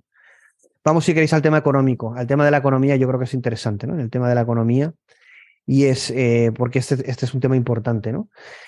Uno, la gran demanda que existe eh, de profesionales, ¿no? Con, con, capacidades en este sentido, ¿no? Eh, como, bueno, como tú decías, Virginia, pues se, ha, se ha, habido un decremento en, en, lo que es la inversión privada, pero yo creo que se recuperará en el año que viene en inteligencia artificial respecto al 2021 pero yo creo que será una cuestión de algo temporal. Estoy convencido de que la inversión en inteligencia artificial, al contrario, se incrementará, ¿no? Eh, una vez más, el liderazgo de Estados Unidos en investigación en inteligencia artificial, entiendo que a la par con China, pero bueno. Eh, la gran inversión, esto es, bastante interesante, ¿no? Que es la gran inversión, que esto ya el año pasado ocurría, que es el primer sector donde se invierte es salud. Hmm. Eh, salud. Curioso, ¿no? Es decir, se invierte muchísimo dinero en salud. ¿Qué es la salud? La salud, entiendo que yo invertiría en salud para que hubieran menos enfermos, ¿no? O yo invierto en salud para que hayan más eh, consumidores de productos de salud. Bueno, yo, creo que en este caso, o sea, bueno, lo que, lo que mencionábamos, ¿no? O sea, realmente a mí el, dato de incremento, ¿no? En profesionales, ¿no? Especializados me parece muy bajo en crecimiento año tras año de lo que, de lo que toma medida, me parece, mm, o sea, realmente muy bajo. Y bueno, lo que estamos comentando, ¿no? Pues al final la inversión, pues en este caso Estados Unidos, pues viene viene pues eh, por 3,5 veces más, ¿no? Eh, lo que es en a nivel de, focos, de área, ¿no? de, inversión de la inteligencia artificial en, el año 2022, que es el que em, posiciona, pues efectivamente, ¿no? O sea, salud, eh, fintech y en este caso todo lo que es el impacto con, con cloud, ¿no? Em, realmente la parte de, yo creo que no solamente, ¿no? Pues esa parte, ¿no? De, paciente, ¿no? De ayuda en este caso, ¿no? Sobre diagnósticos médicos, eh, también la parte, pues en este caso, ¿no? de, identificación pues, eh, de todo lo que es enfermedades, como estabas comentando antes, ¿no? pero luego también toda la parte de medicamentos. ¿no? Y creo que lo que es el sector farma eh, también puede ser un tremenda utilidad y quizá de ahí pues, el impacto ¿no? al final pues, en investigación sobre este sector, es mi opinión. ¿Cuánto, yo haría esta pregunta, pero no entramos en el debate, ¿cuánto se invierte en, en, Drugs Discovery, que es en, descubrimiento y optimización de fármacos, y cuánto se eh, invierte en cura y prevención de la enfermedad? Y ahí lo dejo. Eh, dice, mientras la proporción de compañías, bueno, eh, aquí sí que hay una cosa que me chirría un montón, que ahora lo veremos en una gráfica, ¿no? Que es ¿Cuántas compañías están adoptando la inteligencia artificial? Es que este informe está muy bien. La verdad es que el informe es una pasada, el trabajo que hay hecho ahí, a nivel de diseño de datos, cómo lo presentan. Bueno, la verdad es que está fantástico. Pero es verdad que hay un montón de cosas que son como muy greenwashing, ¿no? Muy, queda todo muy bonito, pero esto no se lo cree ni. ¿Cuántas compañías están adoptando inteligencia artificial? Ahora lo veremos. Porque, claro, no tendrá nada que ver Chile con España, con. Mm, mm, no sé, un país africano, eh, China, India, eh, Sudamérica, Chile, es decir, cada país tendrá, yo creo que su propia realidad, no tiene nada que ver, ¿no? Y claro, aquí ponen unos porcentajes que es que el 50 o 60% están adoptando inteligencia artificial. Bueno, ¿eso quién se lo cree? Eso es lo que no cree nadie, no se lo cree nadie. Dice que, bueno, eso sí que es importante, cómo está desarrollándose o implantándose la inteligencia artificial en los negocios, esa, esa gráfica que ahora veremos sí que es bastante interesante. Y bueno, eh, ¿cómo afecta eh, las, herramientas de Copilot, es decir, a nivel de desarrollo, pero bueno, van a venir otras, cómo van a afectar a la productividad de los trabajadores. Y luego el tema de robótica, ¿no? Es decir, el tema de la implantación industrial robótica en el mundo, cómo va, ¿no? Y bueno, ahí es sorprendente, ¿no? El número de. Bueno, este, esta gráfica va a gustar mucho también a, tanto a Virginia como a Jenny, pero a Jenny hicimos un programa de emprendedurismo, de startups, y, y aquí dice el número de, de nuevas empresas de, de, inteligencia artificial, entiendo, eh, eh, por área geográfica en el 2022. Y aquí tienes que, bueno, eh, Estados Unidos, 542 en 2022. China, 160. ¿Y España? Y bueno, Chile tampoco. Chile no En términos generales, sí que, o sea, hacer la mención, ¿no? De, que, de que en, el, en los, entre las franjas de 2017 y 2022 se ha incrementado eh, el doble de compañías. Luego, claro, efectivamente, ¿no? Eh, lo que estás comentando, ¿no? Importante, porque cada desarrollo de cada país eh, bueno, pues eh, tiene su casuística. Bueno, aquí lo que se entiende, como son nuevas compañías, estamos hablando de nuevas compañías, eso no quiere decir el número de compañías totales. A lo mejor en China hay muchas más, o bueno, no es el caso de España, pero podría ser que hubiera más en España y no sale la gráfica porque no hay nuevas, ¿no? Pero está hablando solo de nuevas compañías. Aquí lo que refleja es la capacidad, yo creo, de reacción de un país a, la hora de subirse a una ola de innovación disruptiva tan potente como es la inteligencia artificial. Y está claro que Estados Unidos eh, tiene una idiosincrasia de país con liderazgo y, se ha subido, pero estaba detrás y se ha subido como un animal, ¿no? En este sentido. lo que pasa es que también involucra muchísimo la cantidad de empresas que surjan eh, asociado al modelo económico que exista detrás. Entonces China puede estar, ¿cierto?, eh, muy, mostrándose muy abierto económicamente, pero sabemos que las regulaciones de ellos y en los rankings también aparecen muy por debajo de lo que son los liderazgos más potentes, como lo que es en el caso de Estados Unidos. Entonces, eh, desde ahí la creación de nuevas iniciativas, emprendimientos y demás, por supuesto que van a mantenerse siempre muchísimo, eh, de forma mucho más exponencial en Estados Unidos en comparación con China o con otros países. De todas maneras, eh, por ser un poco crítica, ¿no? Al final también con él, aquí sí que mm, me hubiese gustado, ¿no? Eh, dentro de, este análisis, ¿no? De todo lo que es al final, ¿no? La penetración de, y expansión, ¿no? De empresas eh, vinculadas, ¿no? En crecimiento por, por área geográfica. Em, a mí me hubiese gustado encontrar también, pues, esa clasificación, ¿no? De, tipología de, al final de las empresas, porque ahora, pues, mm, conocemos en Hemos cogido, eh, eh, hay muchas, bueno, en, el informe muchísimas más gráficas. Solo hemos cogido una, que a lo mejor estoy yo creando un sesgo de interpretación, mm, porque he cogido la que yo, porque hay más, ¿no? Lo que tú dices yo creo que sí que hay, porque hay como. Pero pueden estar desplegadas en otros gráficos por, sí, sí, industria. Sí, sí, sí. por industria, pero efectivamente, ¿no? O sea, por a nivel de, de, perfil de empresas, ¿no? Y sobre todo, pues todo en la parte, pues eh, quizá de también de, emprendimiento, ¿no? Que al final eh, son emprendimientos que se están haciendo eh, cruzando tecnologías, lo que estábamos comentando antes, ¿no? Puede ser inteligencia artificial con robótica o podemos encontrar, pues, empresas startups de, de biométrica con inteligencia artificial que, están eh, haciendo desarrollos también eh, espectaculares y muy bonitos, ¿no? De, impacto. Bueno, aquí sí que analiza es eh, la inversión privada en qué se está focalizando, ¿no? Respecto al 2021 y 2022 y la tendencia, ¿no? Estamos viendo que en bueno, el, 2021 fue salvaje, entiendo que por el tema de COVID, o no, no lo sabemos, pero la inversión sigue siendo la más importante healthcare y medical, pero eh, sí que ha, habido un gran descenso respecto a 2021. Sigue siendo los tres sectores más importantes la parte cloud y de procesamiento de datos, fintech y el, tema de salud. Y luego, bueno, hay otros sectores. Pero hay que ver que, bueno, eh, el retail, industria, drones, pero evidentemente el protagonismo viene del procesamiento de datos, la salud y la economía. Se puede decir que eso, ahí se está poniendo mucho hincapié en utilizar toda esta tecnología para llevarlo a cabo. Eh, para llevar un poco eh, todo este tema, de, todo este tipo de, cosas. ¿no? Es curioso, ¿no? Eh, por ejemplo, en Legal Tech o en agricultura, mm, en educación, imaginaros en educación, qué poco. ¿Cómo puede ser que un país que quiera un futuro próspero invierta tanto en, en, en salud y en descubrimiento de medicamentos y tan poquito en educación?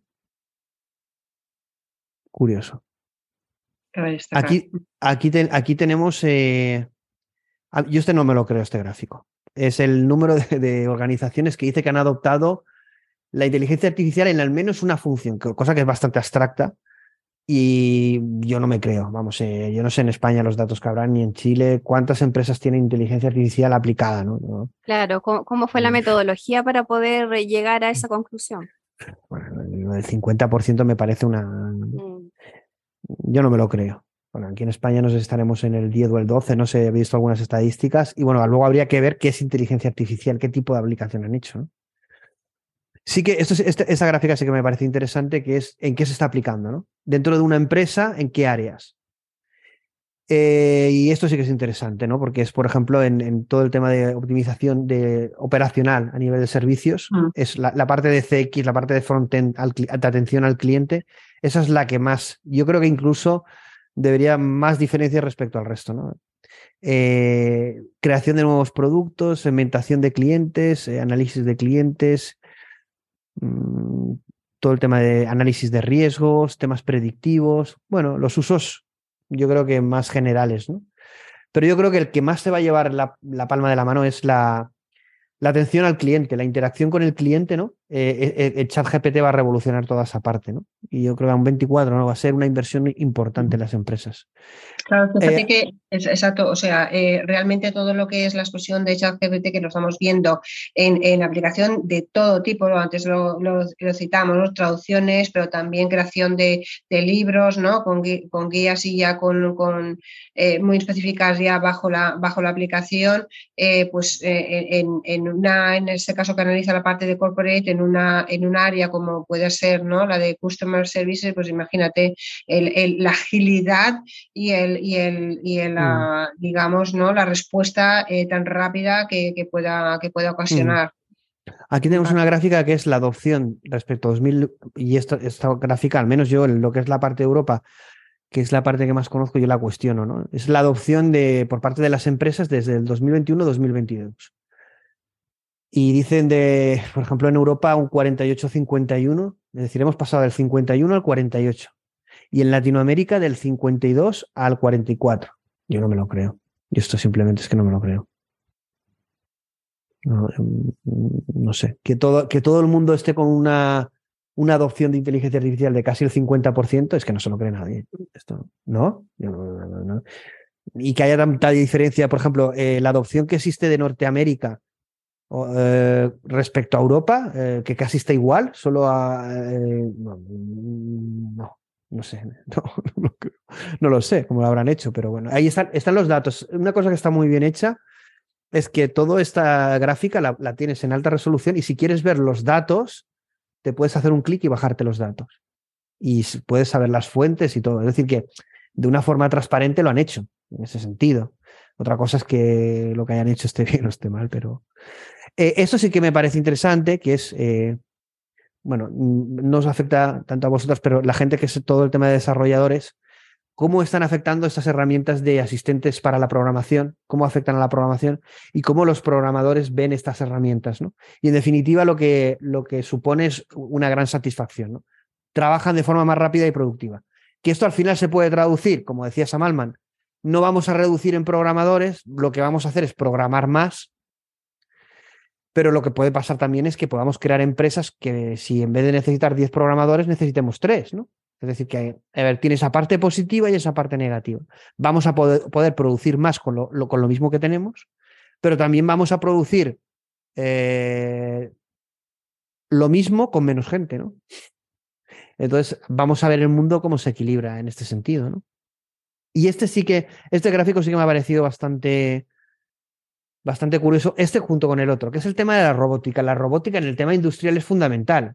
Es decir, no solo la aplicación de software, algoritmos, análisis, predicción, sino el tema de la robótica. Este es el número de robots en el mundo desde el 2011 hasta el 2021. Y claro, tú ves esto y dices, bueno, está bien, está bien el crecimiento, está bien. Pero claro, tú ves este gráfico y dices, what the fuck. Y es el número de robots que existen por países. Bueno, en España hay 3,40 eh, en miles, ¿no? En thousands. bueno, España está por detrás de muchos países, pero bueno, está ahí en la cabeza de países, pero nada que ver con China, ¿no? Esto, esto es, Claro, lo que pasa es que la robótica, por ejemplo, dentro de la, dentro de la revolución eh, de Industria 4.0, que realmente ha sido cuando hemos, eh, bueno, pues eh, todo lo que es la parte de automatización, todo lo que es la parte de robótica, ¿no? Que porque ha cambiado, ¿no? Al final, el contexto de las empresas a nivel industrial. Este, ese, ese es el punto clave, ¿no? Fíjate que, en mi opinión, ¿no? Em, en este caso, pues regiones como, como China no solamente lo han llevado, quizá de ahí el, el gran diferencia, la gran diferencia que podemos estar viendo, ¿no? No solamente lo han llevado a la parte industrial, como estamos, por ejemplo, más ¿no? en, otros, en, otras regiones, sino que lo han llevado mucho más a todo lo que son los ámbitos de uso em, eh, doméstico, por ejemplo, ¿no? A nivel de, de, Smart City, etcétera, ¿no? O sea, digamos, para mí el campo de la robotización se ha extendido de una manera que, todavía pues, eh, en otras regiones no ha llegado. Aquí, bueno, eh, lo comentan caso, caso industrial, pero bueno, es lo que os digo, cada gráfica de esta supondría un, debate, ¿no? Pero ver el origen de datos. Pero está claro que tanto China como Japón, el tema de robótica, ¿no? Siempre se han dicho, pero bueno, no, lo, vemos en números, pero aquí parece ser que nos llevan muchísima ventaja. Ya vamos a ir terminando, nos quedan 10 minutos, eh, como mucho un cuarto de hora para terminar. Quedan creo que un capítulo 2 y, ya, acabamos. El capítulo 5 es educación, qué importante, ¿no? El tema de la educación. Eh, básicamente al final lo que dicen es la importancia de una cierta especialización o una especialización en inteligencia artificial eh, bueno, analizan como es un, como es un informe norteamericano pues, eh, de Estados Unidos, pues todo su sistema educativo, cada 12, etcétera. Eh, ahí no nos incumbe mucho, pero evidentemente el tema de educación es algo fundamental, ¿no? Es decir, ellos aquí no he puesto mucha información porque es, verdad que lo, analizan mucho desde su idiosincrasia o su sistema educativo, pero qué importante es que la inteligencia artificial, los chats GPTs, ayer yo comentaba una noticia de Bill Gates bueno, de nuestro amigo, entre comillas, Bill Gates, que decía que, eh, como Sam Altman, que eh, tendremos un asistente en la educación, que los próximos niños quien les enseñará a leer será un chat GPT, un asistente, una inteligencia artificial. Eh, eso en España, no lo sé en Chile, pero qué difícil va a ser que determinados países que les cuesta tanto tomar decisiones y que todo se convierte en un circo romano, puedan abordar esto de una forma positiva y progresista en el sentido más puro de la palabra. Y, no lo sé, no sé qué va a ocurrir, pero evidentemente el, el, tema de la educación y la aplicación de estas tecnologías debe ser prioritario para todos los países. No sé qué pensáis. Bueno, es que ahí, Plácido, mm. me parece que hay que sopesar bien respecto a los costos y beneficios, porque muchas veces puede ser muy interesante involucrar mayormente la tecnología dentro de lo que implican los procesos educativos, pero no podemos obviar que también eh, hay aspectos que son contraproducentes con respecto a la tecnología y por lo mismo la gente de Silicon Valley tiende a educar a sus hijos en modelos eh, exentos de eh, aparatos tecnológicos. Entonces, sabemos, por ejemplo, que hay algún, el uso de dispositivos electrónicos va generando un retroceso en las capacidades cognitivas de los niños. Entonces, yo creo que más bien la, la, llamada acá es como a mirar de una forma mucho más crítica y a la luz de las evidencias respecto de cómo va a ser realmente eh, el proceso de ir insertando este tipo de tecnologías dentro del sistema educacional, sobre todo con los más pequeños. Ahí realmente no sé, hombre, habrá gente que sepa más, menos, tenga más, pero no hay un liderazgo en este sentido, va a tener que ser una, un consenso, equipos de trabajo multidisciplinares, ¿no? Eh, Va a ser difícil, ¿no? y una cosa que yo siempre repito y que dicen los líderes de estas grandes Big Tech, y que estoy totalmente de acuerdo, que este camino se, se hará aprendiendo ¿no? y evolucionando. Es decir, que no podemos hacer algo y que vaya a servir 20 años. Esto tenemos que ir como decidiendo y evolucionando con estas tecnologías. Yo en ese aspecto eh, coincido totalmente con, tu opinión eh, en, este, en este punto, ¿no? porque ya estamos viendo pues, casos en este, eh, pues, de universidades o de centros en los cuales, pues, por, ejemplo, ¿no? pues la, misma edición de los exámenes, etcétera, ¿no? pues unos están a favor, otros en contra, otros ya están, pues en este caso, ¿no? regulando con, con, la ley ¿no? propiamente ¿no? De, la aprobación del uso. ¿no? Sin embargo, por otro lado, pues efectivamente estamos viendo pues que al final eh, ChatGPT como mentor, ¿no? Eh, eh, bueno, pues también puede ser un gran asistente, ¿no? En cuanto a velocidad también de gestión, o incluso, ¿no? Para darte a conocer más. Eh, lleva otro terreno práctico, ¿no? Cuando tú haces una investigación de lo que sea, de un tema que, te guste, etcétera, ¿no? Pues tienes que dedicar mucho tiempo, eh, buscar las rutas, ¿verdad? Entonces, bueno, si tienes en este caso un asistente tan, tan accesible, inteligencia artificial, que también te ayuda mucho más, estamos ante una generación mucho más rápida de lo que incluso estamos súper acostumbrados con un buscador de Google, ¿no? Quizá es una mm. parte, pero podemos considerarlo, ¿no? Al final como un apoyo en el que, como siempre digo, pues la tecnología esté eh, al servicio de las personas, ¿no? Sin, sin que mm. sea caso contrario. Vamos al último capítulo. Bueno, quedan dos. este también es conflictivo, y, pero seguro que Jenny, que viene eh, eh, también de este, de este campo eh, le resultará muy interesante, que es la política y la gobernanza, ¿no? Eh, pues evidentemente se comenta o se subraya como titular que el gran interés de cada vez más los políticos en inteligencia artificial y en el impacto que va a tener. cada vez es mayor, evidentemente, en todo el tema de Estados Unidos, las inversiones que realizan los gobiernos en este sentido, y, que hay un gran debate y sobre todo cómo van a regular eh, este gran alzamiento de las inteligencias artificiales. ¿no? Y aquí, fijaos que esto, eso lo publicaré en redes y haré más hincapié. Voy a meter un poco de caña en este gráfico de aquí para España. Fijaos en el número de leyes y de propuestas eh, desde el 2000, en el 2022 y del 2016 al 2022. Uy, perdona. Fijaos quién está primero. Estados Unidos, está bien, ¿no? Pero ¿quién está segundo? España. España. Pero ¿cómo puede ser? Bueno, Andorra, fíjate, tiene dos. Cinco. Y España, desde el 2016-2022, tiene, está en tercera posición. ¿Qué pensáis de esto? Salimos en las gráficas. Bueno, a mí no me extraña en todo caso, ¿ah? porque en el fondo, si vemos el gobierno que, hoy día está a la cabeza de España eh, y entendemos que el foco de ellos, la mirada más bien tiende a ser orientada a darle un mayor protagonismo al Estado y desde ahí a la regulación, por supuesto que eh, si, bien es cierto, no se invierte en lo que es desarrollo tecnológico mayormente, en innovación y desarrollo, pero sí alineado a lo que es eh, la corriente política que, que, ellos de alguna forma defienden, por lo tanto, mm. no, me sorprende. Digo. Bueno, pues ahí eh, lo que a mí me sorprende es que nadie publique esto. Fíjate que yo voy a hacer en esto que ya no vamos a, ya nos queda poco, no vamos a ir a cenar. Eh, bueno, Chile hay una diferencia horaria. ¿Ahora qué, qué hora es en Chile ahora mismo? ¿En Chile qué hora es? Ahora las 15.48. Pues sí, sí, pues, pues ahí, hay bastante diferencia. No vamos a cenar, todavía no. Pero lo que es curioso es que la gente Mm, publique este informe mm, y, publiquen como queriendo decir que se lo han leído, la mayoría no se lo han leído, evidentemente hay mucho que leer y analizar, pero al menos darle un vistazo.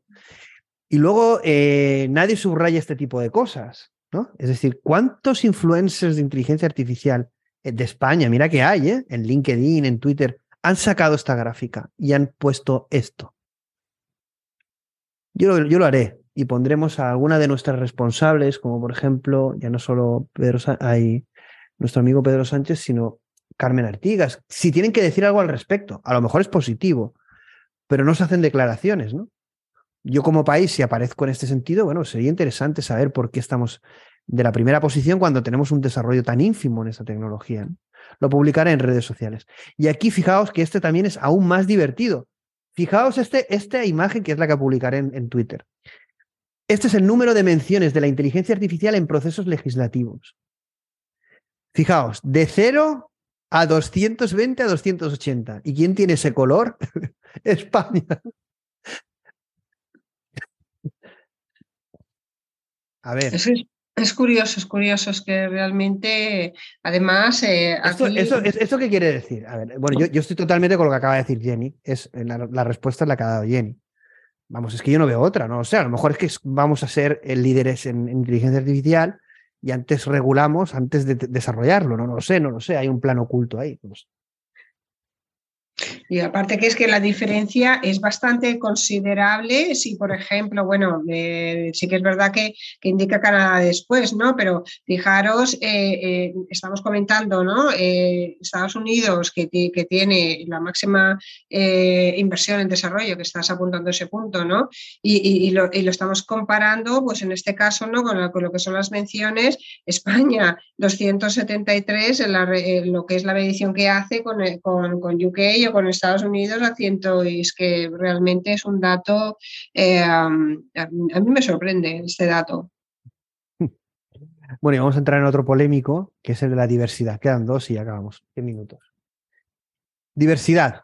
Bueno, evidentemente todo el tema de género. Bueno, aquí hacen un análisis, para quien tenga curiosidad en este tema, eh, pues de todo, ¿no? Género, raza, orientación sexual, bueno, yo solo me he quedado con esta gráfica. No lo he hecho por sesgo, que nadie me. A ver, si me quieren criticar no pasa nada, ¿no? Pero es que entran en una serie de análisis que yo creo que dicen muy poco. No sé, es simplemente para mí es para quedar bien, ¿no? Pero sí que me pareció interesante el número de, de, mujeres que atendieron o que visitaron Neur IPS, que es una de las ferias más importantes de inteligencia artificial, y la evolución, ¿no? Es decir, en definitiva, cada vez más la mujer en el tema de inteligencia artificial está más presente, ¿no?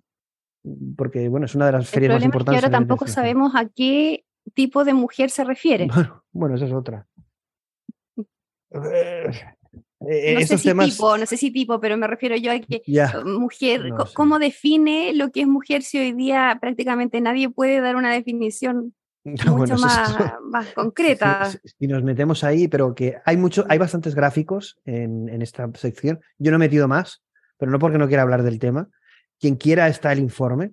Yo lo que sí que he sacado del informe es que yo al menos también es la percepción que tengo, eh, no sé si a nivel mundial, pero eh, al menos en España y en Europa, eh, la participación de la mujer en, lo que es inteligencia artificial es bastante mayor que lo era a nivel tecnológico en general. Y yo creo que va a ir en aumento.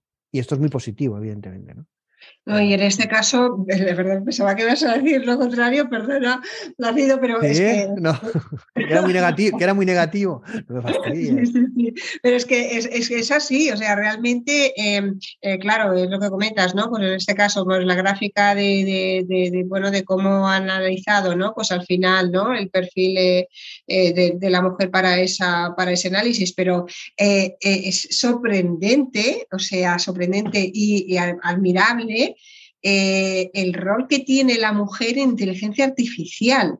O sea, realmente es impresionante, es impresionante la, o sea, no solamente las organizaciones que se están creando eh, de mujeres que, tienen la especialidad de la tecnología, sino eh, de todo tipo, o sea, que, están publicando. Hay, hay algunas referencias buenísimas, o sea, realmente y hay muchísimas mujeres preparadas en la tecnología. O sea, yo, ahí lo, único que diría, y no es una crítica, porque yo sé que estos temas es que siendo yo creo que, mm, a ver, mm, habrán problemas, a lo mejor yo desconozco muchos, pero como bien dices tú, hay un gran crecimiento en el tema de la inteligencia artificial, en, en, protagonismo y tiene que haberlo y, y, una, y, al final, en definitiva, que la gente, mujeres, hombres, eh, elijan lo que quieran estudiar y a lo que quieran dedicarse. Lo que debe olvidarse la mujer es, como he visto algunas declaraciones que, comentaba en uno de los programas, eh, de, por ejemplo, la responsable de, ética de Google, la, famosa que despidieron, hacer acusaciones como, por ejemplo, de el sector tecnológico y de inteligencia, eh, eh, de inteligencia artificial está dominado por hombres blancos, ricos y caucásicos. Es decir, tenemos que empezar a dejar eh, de etiquetar a la gente por ese tipo de cosas. Es decir, eh, la mujer lo que tiene que hacer es progresar como lo está haciendo en un escenario de igualdad y, celebraremos todos eso, ¿no? Pero el, estar mirando siempre este tipo de cosas, lo que hay que hacer es combatirlas. Si eso es así, que realmente hay un sesgo tan grande en el poder, lo que hay que hacer es luchar desde el talento, todos unidos, para que eso sea más eh, igualitario, ¿no? Pero yo creo que no hay que estar mirando tanto eh, no sé cómo decirte, tanta energía negativa, de odio, de, separación. Lo que hay que hacer es luchar para que eso cambie, pero yo creo que hay que dejarse de, separación y hacer uniones. desde otra perspectiva, un poco atendiendo a que hay un interés de la mujer en ingresar a ese campo y que en el fondo está tomando un protagonismo activo. Eh, más que el que se den los espacios y mirado desde el tema igualitario, que que también a mí no me gusta mucho, porque hay profesiones que tienden a ser mucho más cercanas a los intereses de las mujeres versus los de los hombres, es como normal, y, no necesariamente por el género, sino que eh, hay muchas variables que influyen. Y en este caso es interesante porque en el fondo dice que algo tiene la tecnología que genera que las mujeres también sientan esa atracción, ese interés por Sobre todo la inteligencia artificial. de forma más activa. Yo creo que la inteligencia artificial por el impacto social. Yo creo que es muy importante esa tecnología para el diseño del futuro y eh, tiene aspectos éticos, aspectos en, todos los sectores y yo creo que tiene un gran protagonismo y yo creo que a lo mejor, no lo sé, si es un tema de, de que tenga una adopción mayor que otras especialidades tecnológicas. No lo sé, no lo sé cuál es el motivo. Bueno, yo, yo creo que los, eh, realmente estamos en una era ¿no? en la que, bueno, una, una, década en concreto, unos años en concreto muy específicos con toda este, esta evolución de las tecnologías, en los cuales eh, este tema eh, eh, y no es que es un tema recurrente, ¿no? Porque al final se tiene que visibilizar lo que es los perfiles, la labor de, las mujeres en tecnología, pero realmente es que ha cambiado. A veces sí que es cierto que si estás en el mismo terreno, pues te parece todo como mucho más cercano o como mucho más evidente, ¿no? De, que, se pueda ver a lo mejor desde fuera, ¿no? En otros sectores o en otras dinámicas, ¿no? De, en este caso de, de profesiones, ¿no? Pero es espectacular, o sea, realmente yo creo que no estamos en un momento, eh, ni mucho menos, donde eh, tengamos que buscar ¿no? pues esa, esa, ese empoderamiento, digamos, esa, bueno, no me gusta mucho empoderamiento, ¿no? Pero esa visibilización de, de las mujeres en tecnología, ¿no? Porque es que existen, es que está, ¿no? O sea, y además... y es súper positivo, yo te, voy a yo, te voy a perdonar que creyeras que iba a decir negativo, pero que es... Porque tenemos que poder hablar desde el, desde el humor y, de forma distendida, ¿no? En definitiva, evidentemente es súper positivo, ¿no? Y yo creo que algo, algo que ya comentaba el CEO de Google, Sundar Pichai, ¿no? Es decir, la inteligencia artificial no es que sea necesite de hombres y mujeres, necesita de multidisciplinaridad, de filósofos, de humanistas, de psicólogos, de historiadores.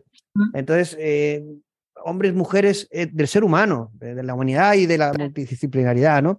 Que no podemos estar creando guerras y separación en ese sentido. Que bueno, que hay que dar visibilidad, eso yo, eh, todo lo que sea sumar, me parece perfecto, pero todo lo que sea como instigar o, parece que eh, hay cosas ahí que no me acaban de, gustar, pero evidentemente súper positivo y es verdad que las gráficas que traslada el informe eh, pues trasladan esta evolución. Yo solo he puesto una, pero no.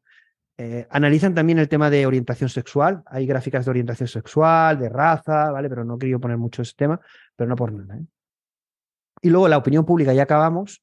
es qué opinión tienen. Este tema es nuevo, no lo tuvieron en otros informes. Es la opinión que tienen eh, los, ciudadanos, la sociedad, las personas de a pie eh, respecto a eh, la inteligencia artificial y todo lo que está sucediendo. ¿no? Y eso también me parece un poco, claro, porque aquí, ¿cuál es la opinión que cada país tendrá? ¿no?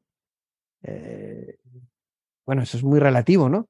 Y bueno, aquí, si veis todos los porcentajes casi iguales, luego la mayoría de gente, el 64, vamos a ver, mira, yo hay cosas que yo, no soy ningún iluminado en esto, pero en analista de este tipo de informes, pero ¿alguien se cree que el 64% del mundo tenga un buen entendimiento de lo que es la inteligencia artificial? ¿De verdad?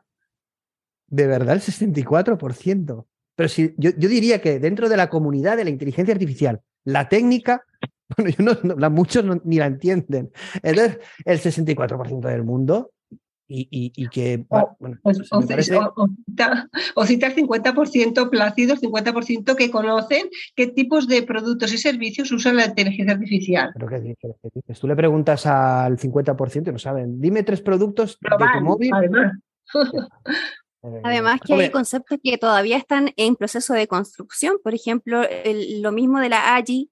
Eh, hay mucha gente que todavía no puede hacer una definición mucho más acabada porque eh, al no estar realmente desarrollado, tampoco se puede decir precisamente qué es o cuál es el alcance. Por lo tanto, es más difícil aún que si la gente de la misma industria aún no puede definir determinados parámetros, eh, que la ciudadanía de a pie sepa en profundidad. Aquí, claro, aquí lo que... Es que aquí fíjate que lo que dicen es, oye, que la sociedad sabe lo que es la inteligencia artificial. No es cierto, hay un gran desconocimiento, ¿no? Y evidentemente de una forma profunda se puede debatir, esto lo estaba hablando hoy con Jorge Julián, teníamos estos debates, a ver si hacemos un programa, ¿qué es la inteligencia? Porque hay un gran, no sé cómo decirte, cuando hablamos de estos temas y un poco a la ligera, ya no te digo de temas más delicados, como hemos hablado lo de género, etcétera, parece que la gente está con las garras ahí, no puedes hablar, ¿no? Cualquier cosa que, que digas, Jenny ha comentado ahora hablado de la AGI, pues a lo mejor la critican porque hablar de una AGI es ciencia ficción y eso es de estar como eh, loco porque eso no va a llegar nunca y tal. Pero ¿cómo podemos, eh, teniendo una tecnología como la que tenemos y un momento tan apasionante, no poder hablar libremente? si el AGI ni siquiera tiene una definición y está en boca de todos los CEOs. A lo mejor están todos locos. Por ejemplo, sabéis que ahora, ah, eso pasó ayer, eh, se ha creado una carta, bueno, lo de la carta famosa de los seis meses sí que la conocéis, pero ayer creo que fue, ha salido una nueva carta, eso te va a gustar mucho también a tanto a Virginia como a Jenny, pero a Jenny especialmente, sobre eh, defender la ciencia de la conciencia y todos los que trabajan sobre conciencia empezar a eh, invertir mucho más en este trabajo, porque cuando llegue la AGI, la importancia de, que esa AGI tenga conciencia y actúe con una alineación humana es muy importante. Yo, yo estoy de acuerdo con eso. Y ha habido una carta de estos científicos, de gente reputada, vamos, gente eh, con, con nivel, como pasó con la otra. Bueno, y que estos, estos están locos. Que estos están locos porque hablar de conciencia es una locura y hablar de ciencia de conciencia. Y entonces, bueno, he hablado con Jorge Julián y ahí entra el debate otra vez entre la ciencia, la conciencia, la consciencia, la moral, la ética, la espiritualidad. Bueno, claro, lo que se arma ahí es la locura, pero es que empiezan a haber descalificativos. A mí, me han dicho de todo publicar eso, pero ¿por qué? Es decir, eh, tenemos que hablar de conciencia. Podemos hablar y si una inteligencia artificial puede tener conciencia o no, y si va a tener derechos o no. Pero ¿por qué existe ese miedo a poder hablar libremente? E, eso, eso, esos sesgos sí que los noto yo en las redes sociales, porque yo que suelo ser bastante valiente y que hablamos libremente, bueno, como suelto algunas de este tipo, parece que no podemos hablar. Eh, y como decía Jenny, es que no hay ni una definición. Cuando alguien nos hable de la AGI de forma despectiva, que os digan, ¿cuál es la definición de una AGI? Pero si no sabemos lo que es la inteligencia, no sabemos lo que es una inteligencia humana, mucho menos lo que es una inteligencia artificial, que el nombre no. Eh, entonces, eh, entrar en esos debates yo creo que es eh, es inocuo, pero que hay que tenerlos, ¿no? En este sentido, por eso yo creo que necesitamos ser muy positivos y, poder tener estos debates, ¿no? Esto también me parece interesante, que es cómo la, y no sé cómo lo habrán hecho, queda muy bonito, pero es cómo los usuarios, qué opinión tienen de las diferentes tecnologías. Y entonces aquí vemos que ChatGPT, pues muy positivo, de Lambda, que fue el Lambda, sabéis que fue esa tecnología que Blake Lemon dijo que era sintiente, que tenía conciencia, pues ese es súper negativo. Como dijo que tenía conciencia esa tecnología, pues la gente opina muy mal de esa tecnología. Bueno, bueno y es la última, ¿no? En definitiva, sí que he puesto esta última porque fijaos qué tipo de análisis la Universidad de Stanford, yo no sé cómo lo harán, pero es qué percepción tienen los usuarios a nivel emocional o de satisfacción o de percepción con respecto a determinadas tecnologías. Fijaos que todo lo que es la generación, todo lo que es creativo tiene una percepción muy positiva, cuando cualquier tecnología se dice que tiene cualidades humanas como conciencia, que no dijo exactamente eso, pero bueno, dijo que era sintiente, pues la, gente empieza a considerarlo rojo, que es eh, peligroso. Y bueno, ChatGPT de momento positivo, esto no incluiría GPT-4, ¿no? En definitiva, yo lo que quiero, ya por acabar, porque ya no hay más slides, hemos hecho una revisión rápida, poco técnica, pero sí que recorriendo todas las partes y sacando algunas gráficas, no todas. El informe tiene 300, eh, casi 400 páginas. Yo lo que quiero que me digáis es cuáles son las conclusiones que vosotros sacáis y qué os gusta y qué no, y cuál es la intención o cuál es la visión que intenta trasladar este informe. ¿Qué os ¿Cuáles son las sensaciones que os traslada? No sé quien quiera empezar, Virginia, y acabamos. Virginia y luego. A mí, la verdad es que, Placido, o sea, el informe en, general me ha gustado muchísimo. Eh, realmente, además, estoy muy acostumbrada cada día a, ver informes. Me gusta mucho. Creo que es un informe muy completo en diferentes, en diferentes aspectos. Lo que me ha llamado más la atención. Em, quizás es por un lado, ¿no? Eh, bueno, pues al final, pues esos casos de uso, ¿no? Pero sobre todo, eh, hacia dónde vamos. O sea, es lo que me ha, es lo que me ha trasladado más en sentimiento, ¿no? En el análisis del report, porque al final estamos viendo, ¿no? O sea, lo que comentaba al principio, realmente eh, el, el análisis más cogiendo este rango de cuatro o cinco años, ha sido exponencial todo lo que estamos viviendo, aparte de que hayamos visto alguna pincelada de crecimiento de inversión, tal, tal, pero en general es, exponencial y, claro, si eso ha pasado sabiendo que pues estamos con la tecnología desde hace décadas y décadas en, este periodo de tiempo, ¿qué nos espera ahora? ¿no? Sobre todo con mm. todo ese impacto, la revolución de que estamos viendo ya de las aplicaciones ¿no? de, de ChatGPT y con todo lo que ello no solamente la parte, como hemos visto, industrial, la parte de investigación, la parte de desarrollo, sino ya más la parte ¿no? de, usuario, de impacto y de, de globalidad sobre, sobre ello. ¿no? Yo creo que, que, me quedo eh, con, con, hacia dónde vamos, ¿no? realmente en esa aceleración absoluta en dos, tres años con, con el escenario que tenemos. Yo creo que cuando vemos este informe y veamos el mm. de dentro de dos o tres años, no sé si tendrá sentido un informe anual mundial, aunque mm. esto es más un informe global, pero con Estados Unidos como centro y mirando a un lado a China. Pero no sé si tendrán sentido o nos reiremos, no, no lo sé, pero yo creo que sí van a ir en eso. ¿Tú, qué piensas ahí, eh, Jenny, en este sentido? Eh, mira, a mí en general igual me gustó bastante. Creo que tiene un formato muy amigable para mm. aquellos que no somos realmente especialistas en el área. Y desde ahí, partiendo por la visión que yo tengo, que mi foco de interés siempre son como las variables humanas y todo eso, creo que de alguna forma ha reflejado una mirada más bien optimista respecto a cómo la inteligencia artificial y todo el desarrollo tecnológico está funcionando eh, al servicio de eh, el desarrollo, por ejemplo, en lo que nosotros veíamos con respecto al emprendimiento, la creación de nuevos negocios, eh, desde ahí sabemos que las economías, sobre todo las economías más abiertas, ¿cierto? Se van de alguna forma sirviendo de este tipo de avances para poder potenciar el desarrollo económico, que obviamente lo que vimos ahí era principalmente en Estados Unidos, pero también nos da de alguna forma eh, ciertas esperanzas de que en nuestros países de alguna forma se puedan ir adoptando para potenciar el emprendimiento y la creación de nuevos espacios para desarrollarnos económicamente.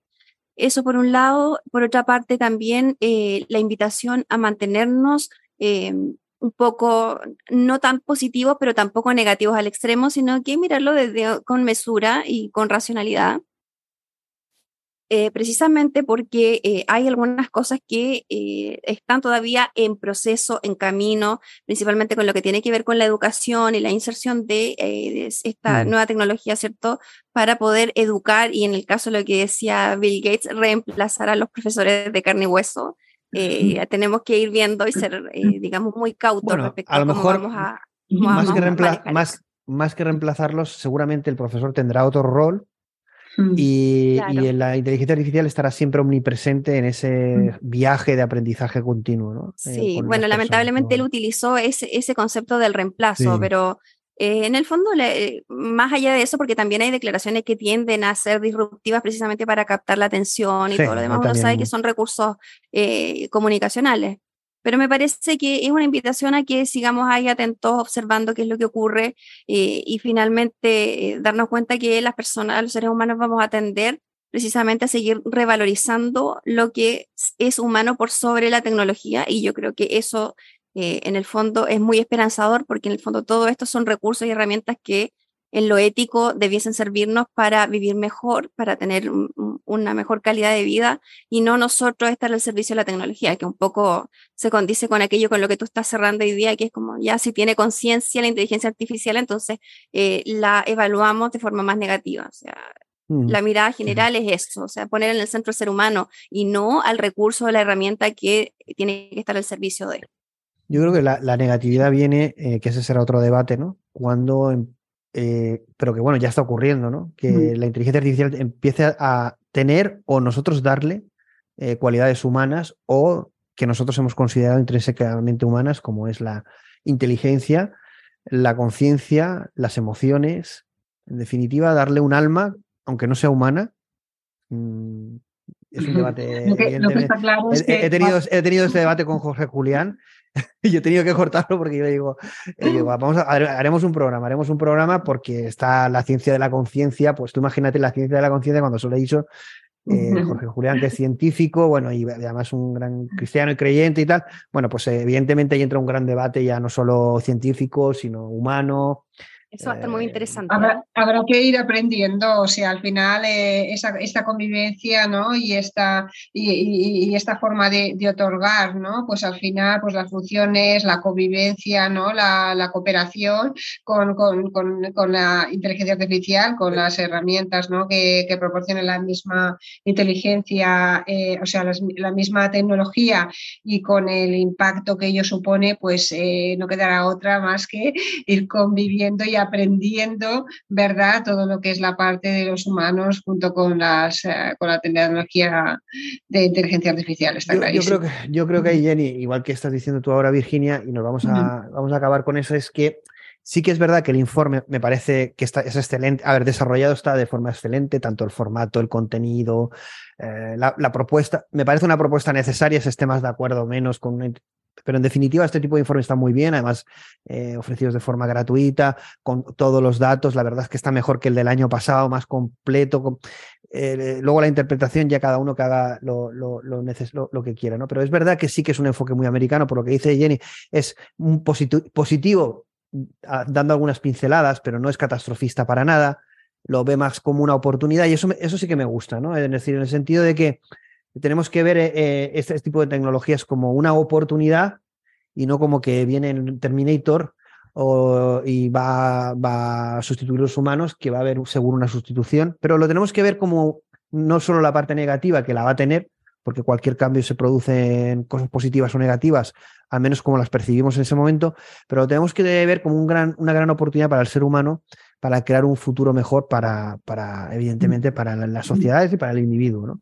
Y que si eso no tomamos esa conciencia de que es una tecnología, eh, como decía Sundar Pichai también, que es tan importante o más como la electricidad o el fuego, si entendemos eso, que es un elemento disruptivo total, pues entonces lo que va a pasar es que iremos a un mundo seguramente peor que el que tenemos. Pero si somos capaces de tomar conciencia de que, de que esa tecnología es capaz de cambiar nuestro mundo eh, y nos ponemos manos a la obra con ello, eh, hacer estos programas también ayudan, pues yo creo que sí que no sé si conseguiremos un mundo ideal, no el feliz de la novela de Orwell, que, o de Huxley, perdón, porque ese era distópico, pero sí un mundo mejor para todos, ¿no? Y, además con debates eh, como hemos tenido con Jenny, con Jorge Julián, sobre Dios, la espiritualidad en la era de la inteligencia artificial, y que nadie nos, nos intente eh, quemar o crucificar por hablar y, combinar temas y disciplinas, ¿no? Porque eh, todo se puede reflexionar, todo desde el respeto, pero yo creo que el mundo está cambiando. Y lo que le he dicho es a Jorge Julio, porque tengo una conversación muy interesante con él, es muy, muy, una persona muy inteligente, es que yo creo que el valor de la inteligencia artificial es que nos está eh, poniendo un espejo y nos está ayudando a recuperar esas grandes preguntas de, bueno, qué mundo queremos, qué humanidad queremos y cuál es nuestro propósito, ¿no? Porque, bueno, incluso el perder el trabajo o ser sustituido en el trabajo nos va a preguntar qué somos más allá del trabajo, quizá, ¿no? O, qué es importante aprender y qué no, o qué es realmente lo importante, no lo sé. Evidentemente hay, habrán cosas que serán positivas y otras negativas, no lo sé, lo vamos a vivir y, iremos evolucionando sobre ello. Si queréis despediros. Además que en otros momentos de la historia el ser humano también ha demostrado que tiene esa capacidad de reinventarse y nunca tenemos que olvidarnos de que nosotros ya hemos vivido otras revoluciones industriales y hemos salido bastante favorecidos al respecto. Entonces, eh, esperamos que en, este nuevo proceso de cambio también los seres humanos mostremos que, que tenemos esa capacidad todavía vigente y, y hagamos algo mejor con aquello que hoy día se sirve sin caer en la ingenuidad tampoco de, de que todo esto va a ser eh, absolutamente bueno, sino que la mesura, el pensamiento racional y sobre todo el optimismo realista, yo creo que va a hacer que de alguna forma todo este cambio nos, nos encuentre mejor posicionados como, como especie.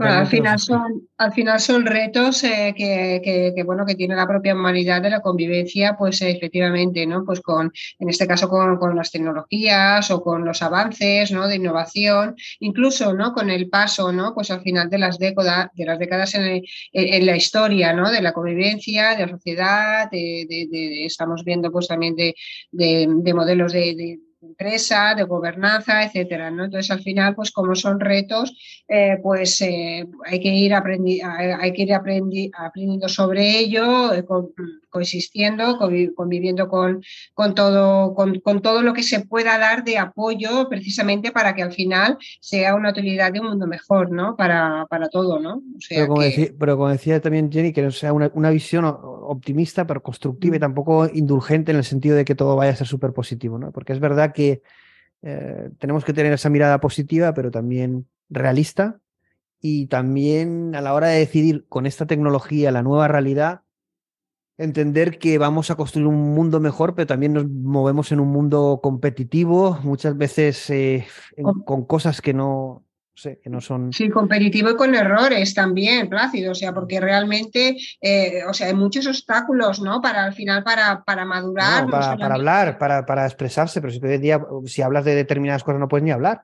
Sí, directamente tenemos que hacer, ser tolerantes, primero con, con pensamiento crítico, yo creo que, y, luego respeto al, al, pensamiento diferente, ¿no? Eh, yo creo que tiene, tiene, que poderse establecer un debate y no tener miedo a hablar, eh, no, porque es que si no. Bueno, lo que ocurre es que aquello que siempre que es desconocido es, eh, suele dar más miedo, ¿no? Entonces al final es, eh, es más fácil, ¿no? Pues mm, bueno, pues estar en, en, la, zona de confort, ¿verdad? Como, decimos que no, pues al final estar bueno, pues explorando ¿no? nuevos caminos, cuestionando y al final pues abrir esos horizontes, ¿no? Pero mm, yo creo que en definitiva, eh, bueno, nos toca, ¿no? Habrá pues eh, una parte, ¿no? Pues momentos de personas que ponemos que se atreven más, ¿no? A exponerse, a debatir, a cuestionar, etcétera, y otras personas, pues que bueno, que, que, que no sean, ¿no? Pues en este caso no tan impulsoras, ¿no? A la hora de hacer eh, bueno, pero las, las que decidan hablar o ser un poco más atrevidos, pues los que sean menos, que como mínimo respeten la opinión y lo que no hagan es estar como abuelo cebolleta criticando todo lo que se mueve, ¿no? Porque al final ya exponerse eh, es bastante, ¿no? Es porque al final nos exponemos, todos tenemos nuestra reputación, nuestra profesionalidad y al final lo que intentamos es buscar divulgar otro tipo de visión, otro tipo de pensamiento y cada cual que luego piense lo que quieran, a favor, en contra o busque su propio pensamiento. Bueno, es como, como, aquella cita ¿no? que mencionaba, ¿no? que dice, eh, em, si, si, no crees en ello, no, no, no, me molesten, ¿no? Con cariño, ¿no? Bueno, la cita que, o sea, ¿no? Déjame, déjame hacerlo a mí, ¿no? Entonces, bueno. Tenemos que ir a una sociedad menos crispada porque mm. es verdad que vivimos en un momento de cambio y vamos a ir cada vez a mayores cambios, cambios disruptivos, cambios que no sabemos lo que está bien o está mal, como decía Jenny en la educación, ¿no? Que ella tiene una visión, a lo mejor, no sé si diferente a la mía, pero más cautelosa en este sentido. Y, y claro, eh, no sabemos lo que está bien, lo que está mal, qué será mejor, qué será peor.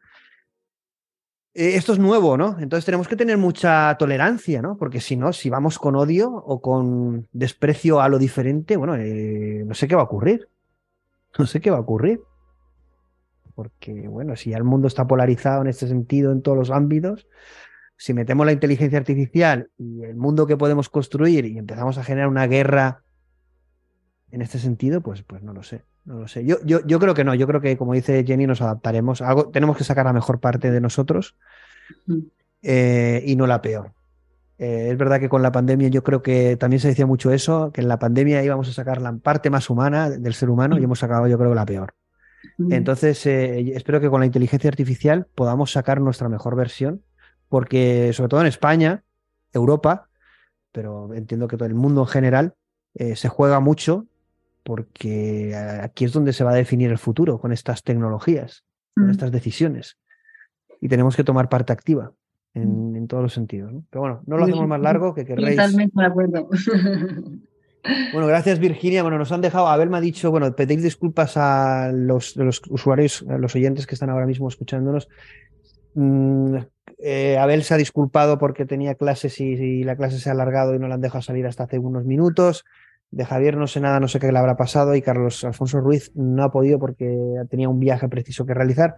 Al final nos hemos quedado eh, los mejores que hemos sido nosotros tres. y no pasa, no pasa nada, yo creo que hemos hecho un programa interesante Así que bueno, hasta la próxima y muchas gracias por haber aceptado la invitación. Muchísimas gracias, eh, Plácido, por, invitarme. Un placer eh, formar también panel con, con Jenny. Muchas gracias también a los, a los oyentes. Y como siempre, eh, realmente me encantan tus programas. Son, ah, son, eh, son de debate, son de cuestionables, son interesantísimos en muchos de los, bueno, de los campos que, que abordas. Así que para mí, nuevamente, un placer y encantada de colaborar contigo. Bueno, Jenny, cierra el programa desde Chile. Lo mismo, bueno, encantada de estar con ustedes hoy día, súper interesante. Yo como me, me, involucré más o menos hace poquito en este asunto y el informe y todo eso, así que terminé aprendiendo como me ocurre habitualmente, aprendí muchísimo en el, en el proceso. Así es que igual les agradezco a ambos, Plácido y Virginia, fue súper agradable el momento de conversación eh, y creo que tal como dijiste tú, Plácido, cerrando, eh, este tipo de temas pone sobre el debate eh, el poder abrir nuevas preguntas, esas preguntas importantes que de alguna forma hemos ido dejando de lado por la contingencia, pero que en el fondo eh, siempre están ahí, ¿cierto? con respecto a cómo los seres humanos vamos a necesitar de esas capacidades de adaptarnos a todo este proceso de cambio y de cómo podemos sacar lo mejor que tenemos. Así es que eh, feliz de estar con ustedes, eh, me encantó el tema y, me encantó también este proceso de, construcción de conocimiento en conjunto que, lo agradezco un montón. Así que un abrazo a los dos y también a las personas que nos, nos, vieron o nos van a escuchar de aquí en los sucesos. Hasta la próxima. Un abrazo y hasta muy pronto.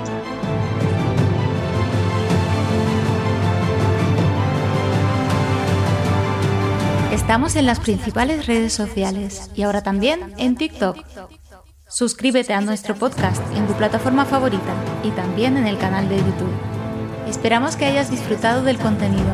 Nos vemos en el próximo programa.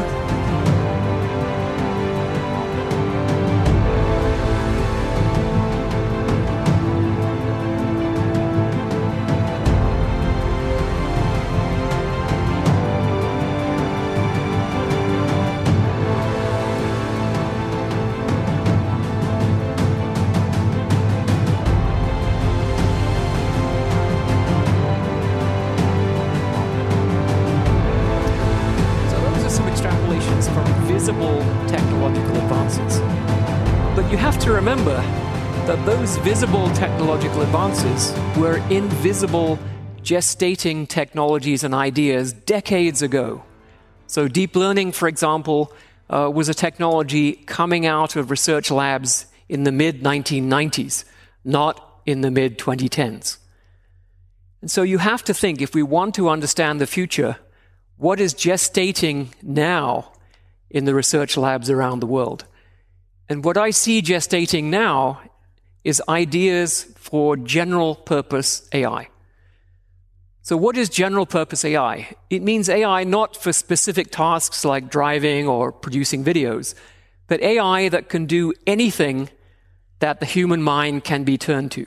And because of the enormous bandwidth, speed, memory advantages that machines have over humans, we would expect that general purpose AI will far exceed human capabilities in almost every dimension. So then we have to ask what happens if we succeed in creating this? So we might look at general purpose AI as a tool for doing what human beings already know how to do. With all of our advances of civilization over the last few thousand years, we can now deliver a nice, pleasant standard of living to a fairly large number of people. Because general purpose AI could do that by definition, it can do anything that humans can do. It could do that at much greater scale at far less cost. So we could lift the living standards of everyone on earth to what we think of as a respectable level. And if you do the mathematics on the back of an envelope, that's about a tenfold increase in GDP. And the net present value, that's the cash equivalent of that inco- increased income stream, would be about 13.5 quadrillion. That's 13.5 thousand trillion dollars. So that's a lower bound on the value of creating general purpose AI technology. Of course, we might do more things, right? If we have access to more intelligence, we could have a better civilization. We could have much better healthcare, education, much faster advances in science, uh, and perhaps, well, okay, maybe not better politics. But of course, there are some other questions, and in fact, the previous panel started to explore some of these. What will human beings be doing? Right? And this is a picture from Wall-E. Uh, and in Wall-E, the machines are now running civilization for humans. And of course, what's the result of that? The humans don't need to know how to run their own civilization. And so they don't know how to run their own civilization. And they're depicted as infants, uh, even though they're adults. And that would break a chain, a chain going back 100,000 generations, where each generation passes on what we know to the next generation so that our civilization continues. And that's been happening even since before there were human beings. Pre human species were doing that, and that continues to the present day. The big danger is that that ends. And then there's another question. This is Alan Turing, the founder of computer science, and he was asked what happens if we succeed in a talk in, he gave in 1951. And he said, It seems probable that once the machine thinking method had started, it would not take long to outstrip our feeble powers. At some stage, therefore, we should have to expect the machines to take control. So we'll talk more about that in the panel on avoiding catastrophes after this one. Thank you.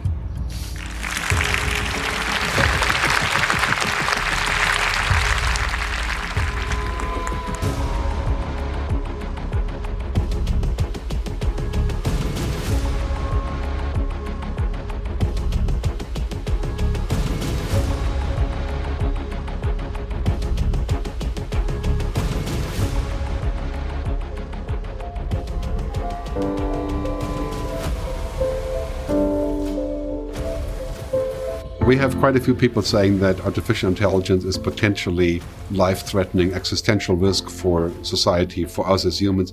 And I would tend to agree, except for on the time frame of this.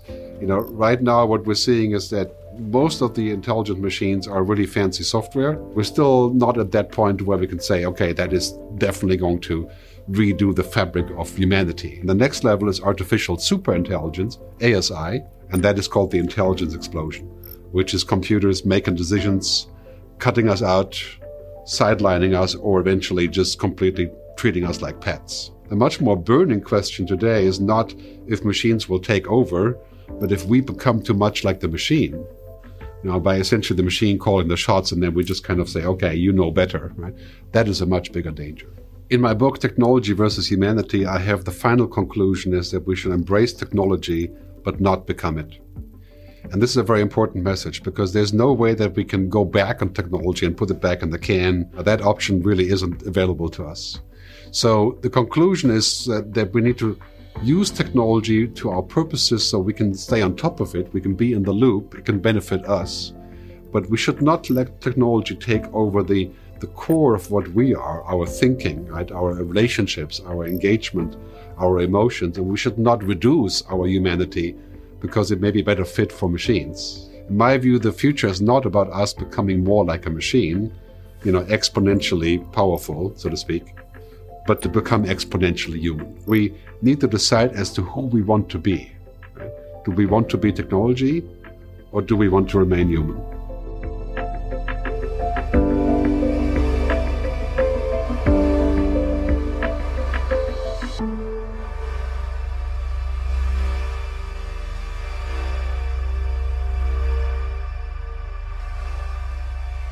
The ideal world I'd like to imagine is one where humanity are like the board members of a company where the AGI is the CEO. The picture which I would imagine is you have some kind of different entities, different countries or cities, and the people that leave their vote for what the AGI that represents them should do. And an AGI that represents them goes and does it. You could have multiple. You would have an AGI for a city, for a country, and they would be trying to, in effect, take the democratic process to the next level.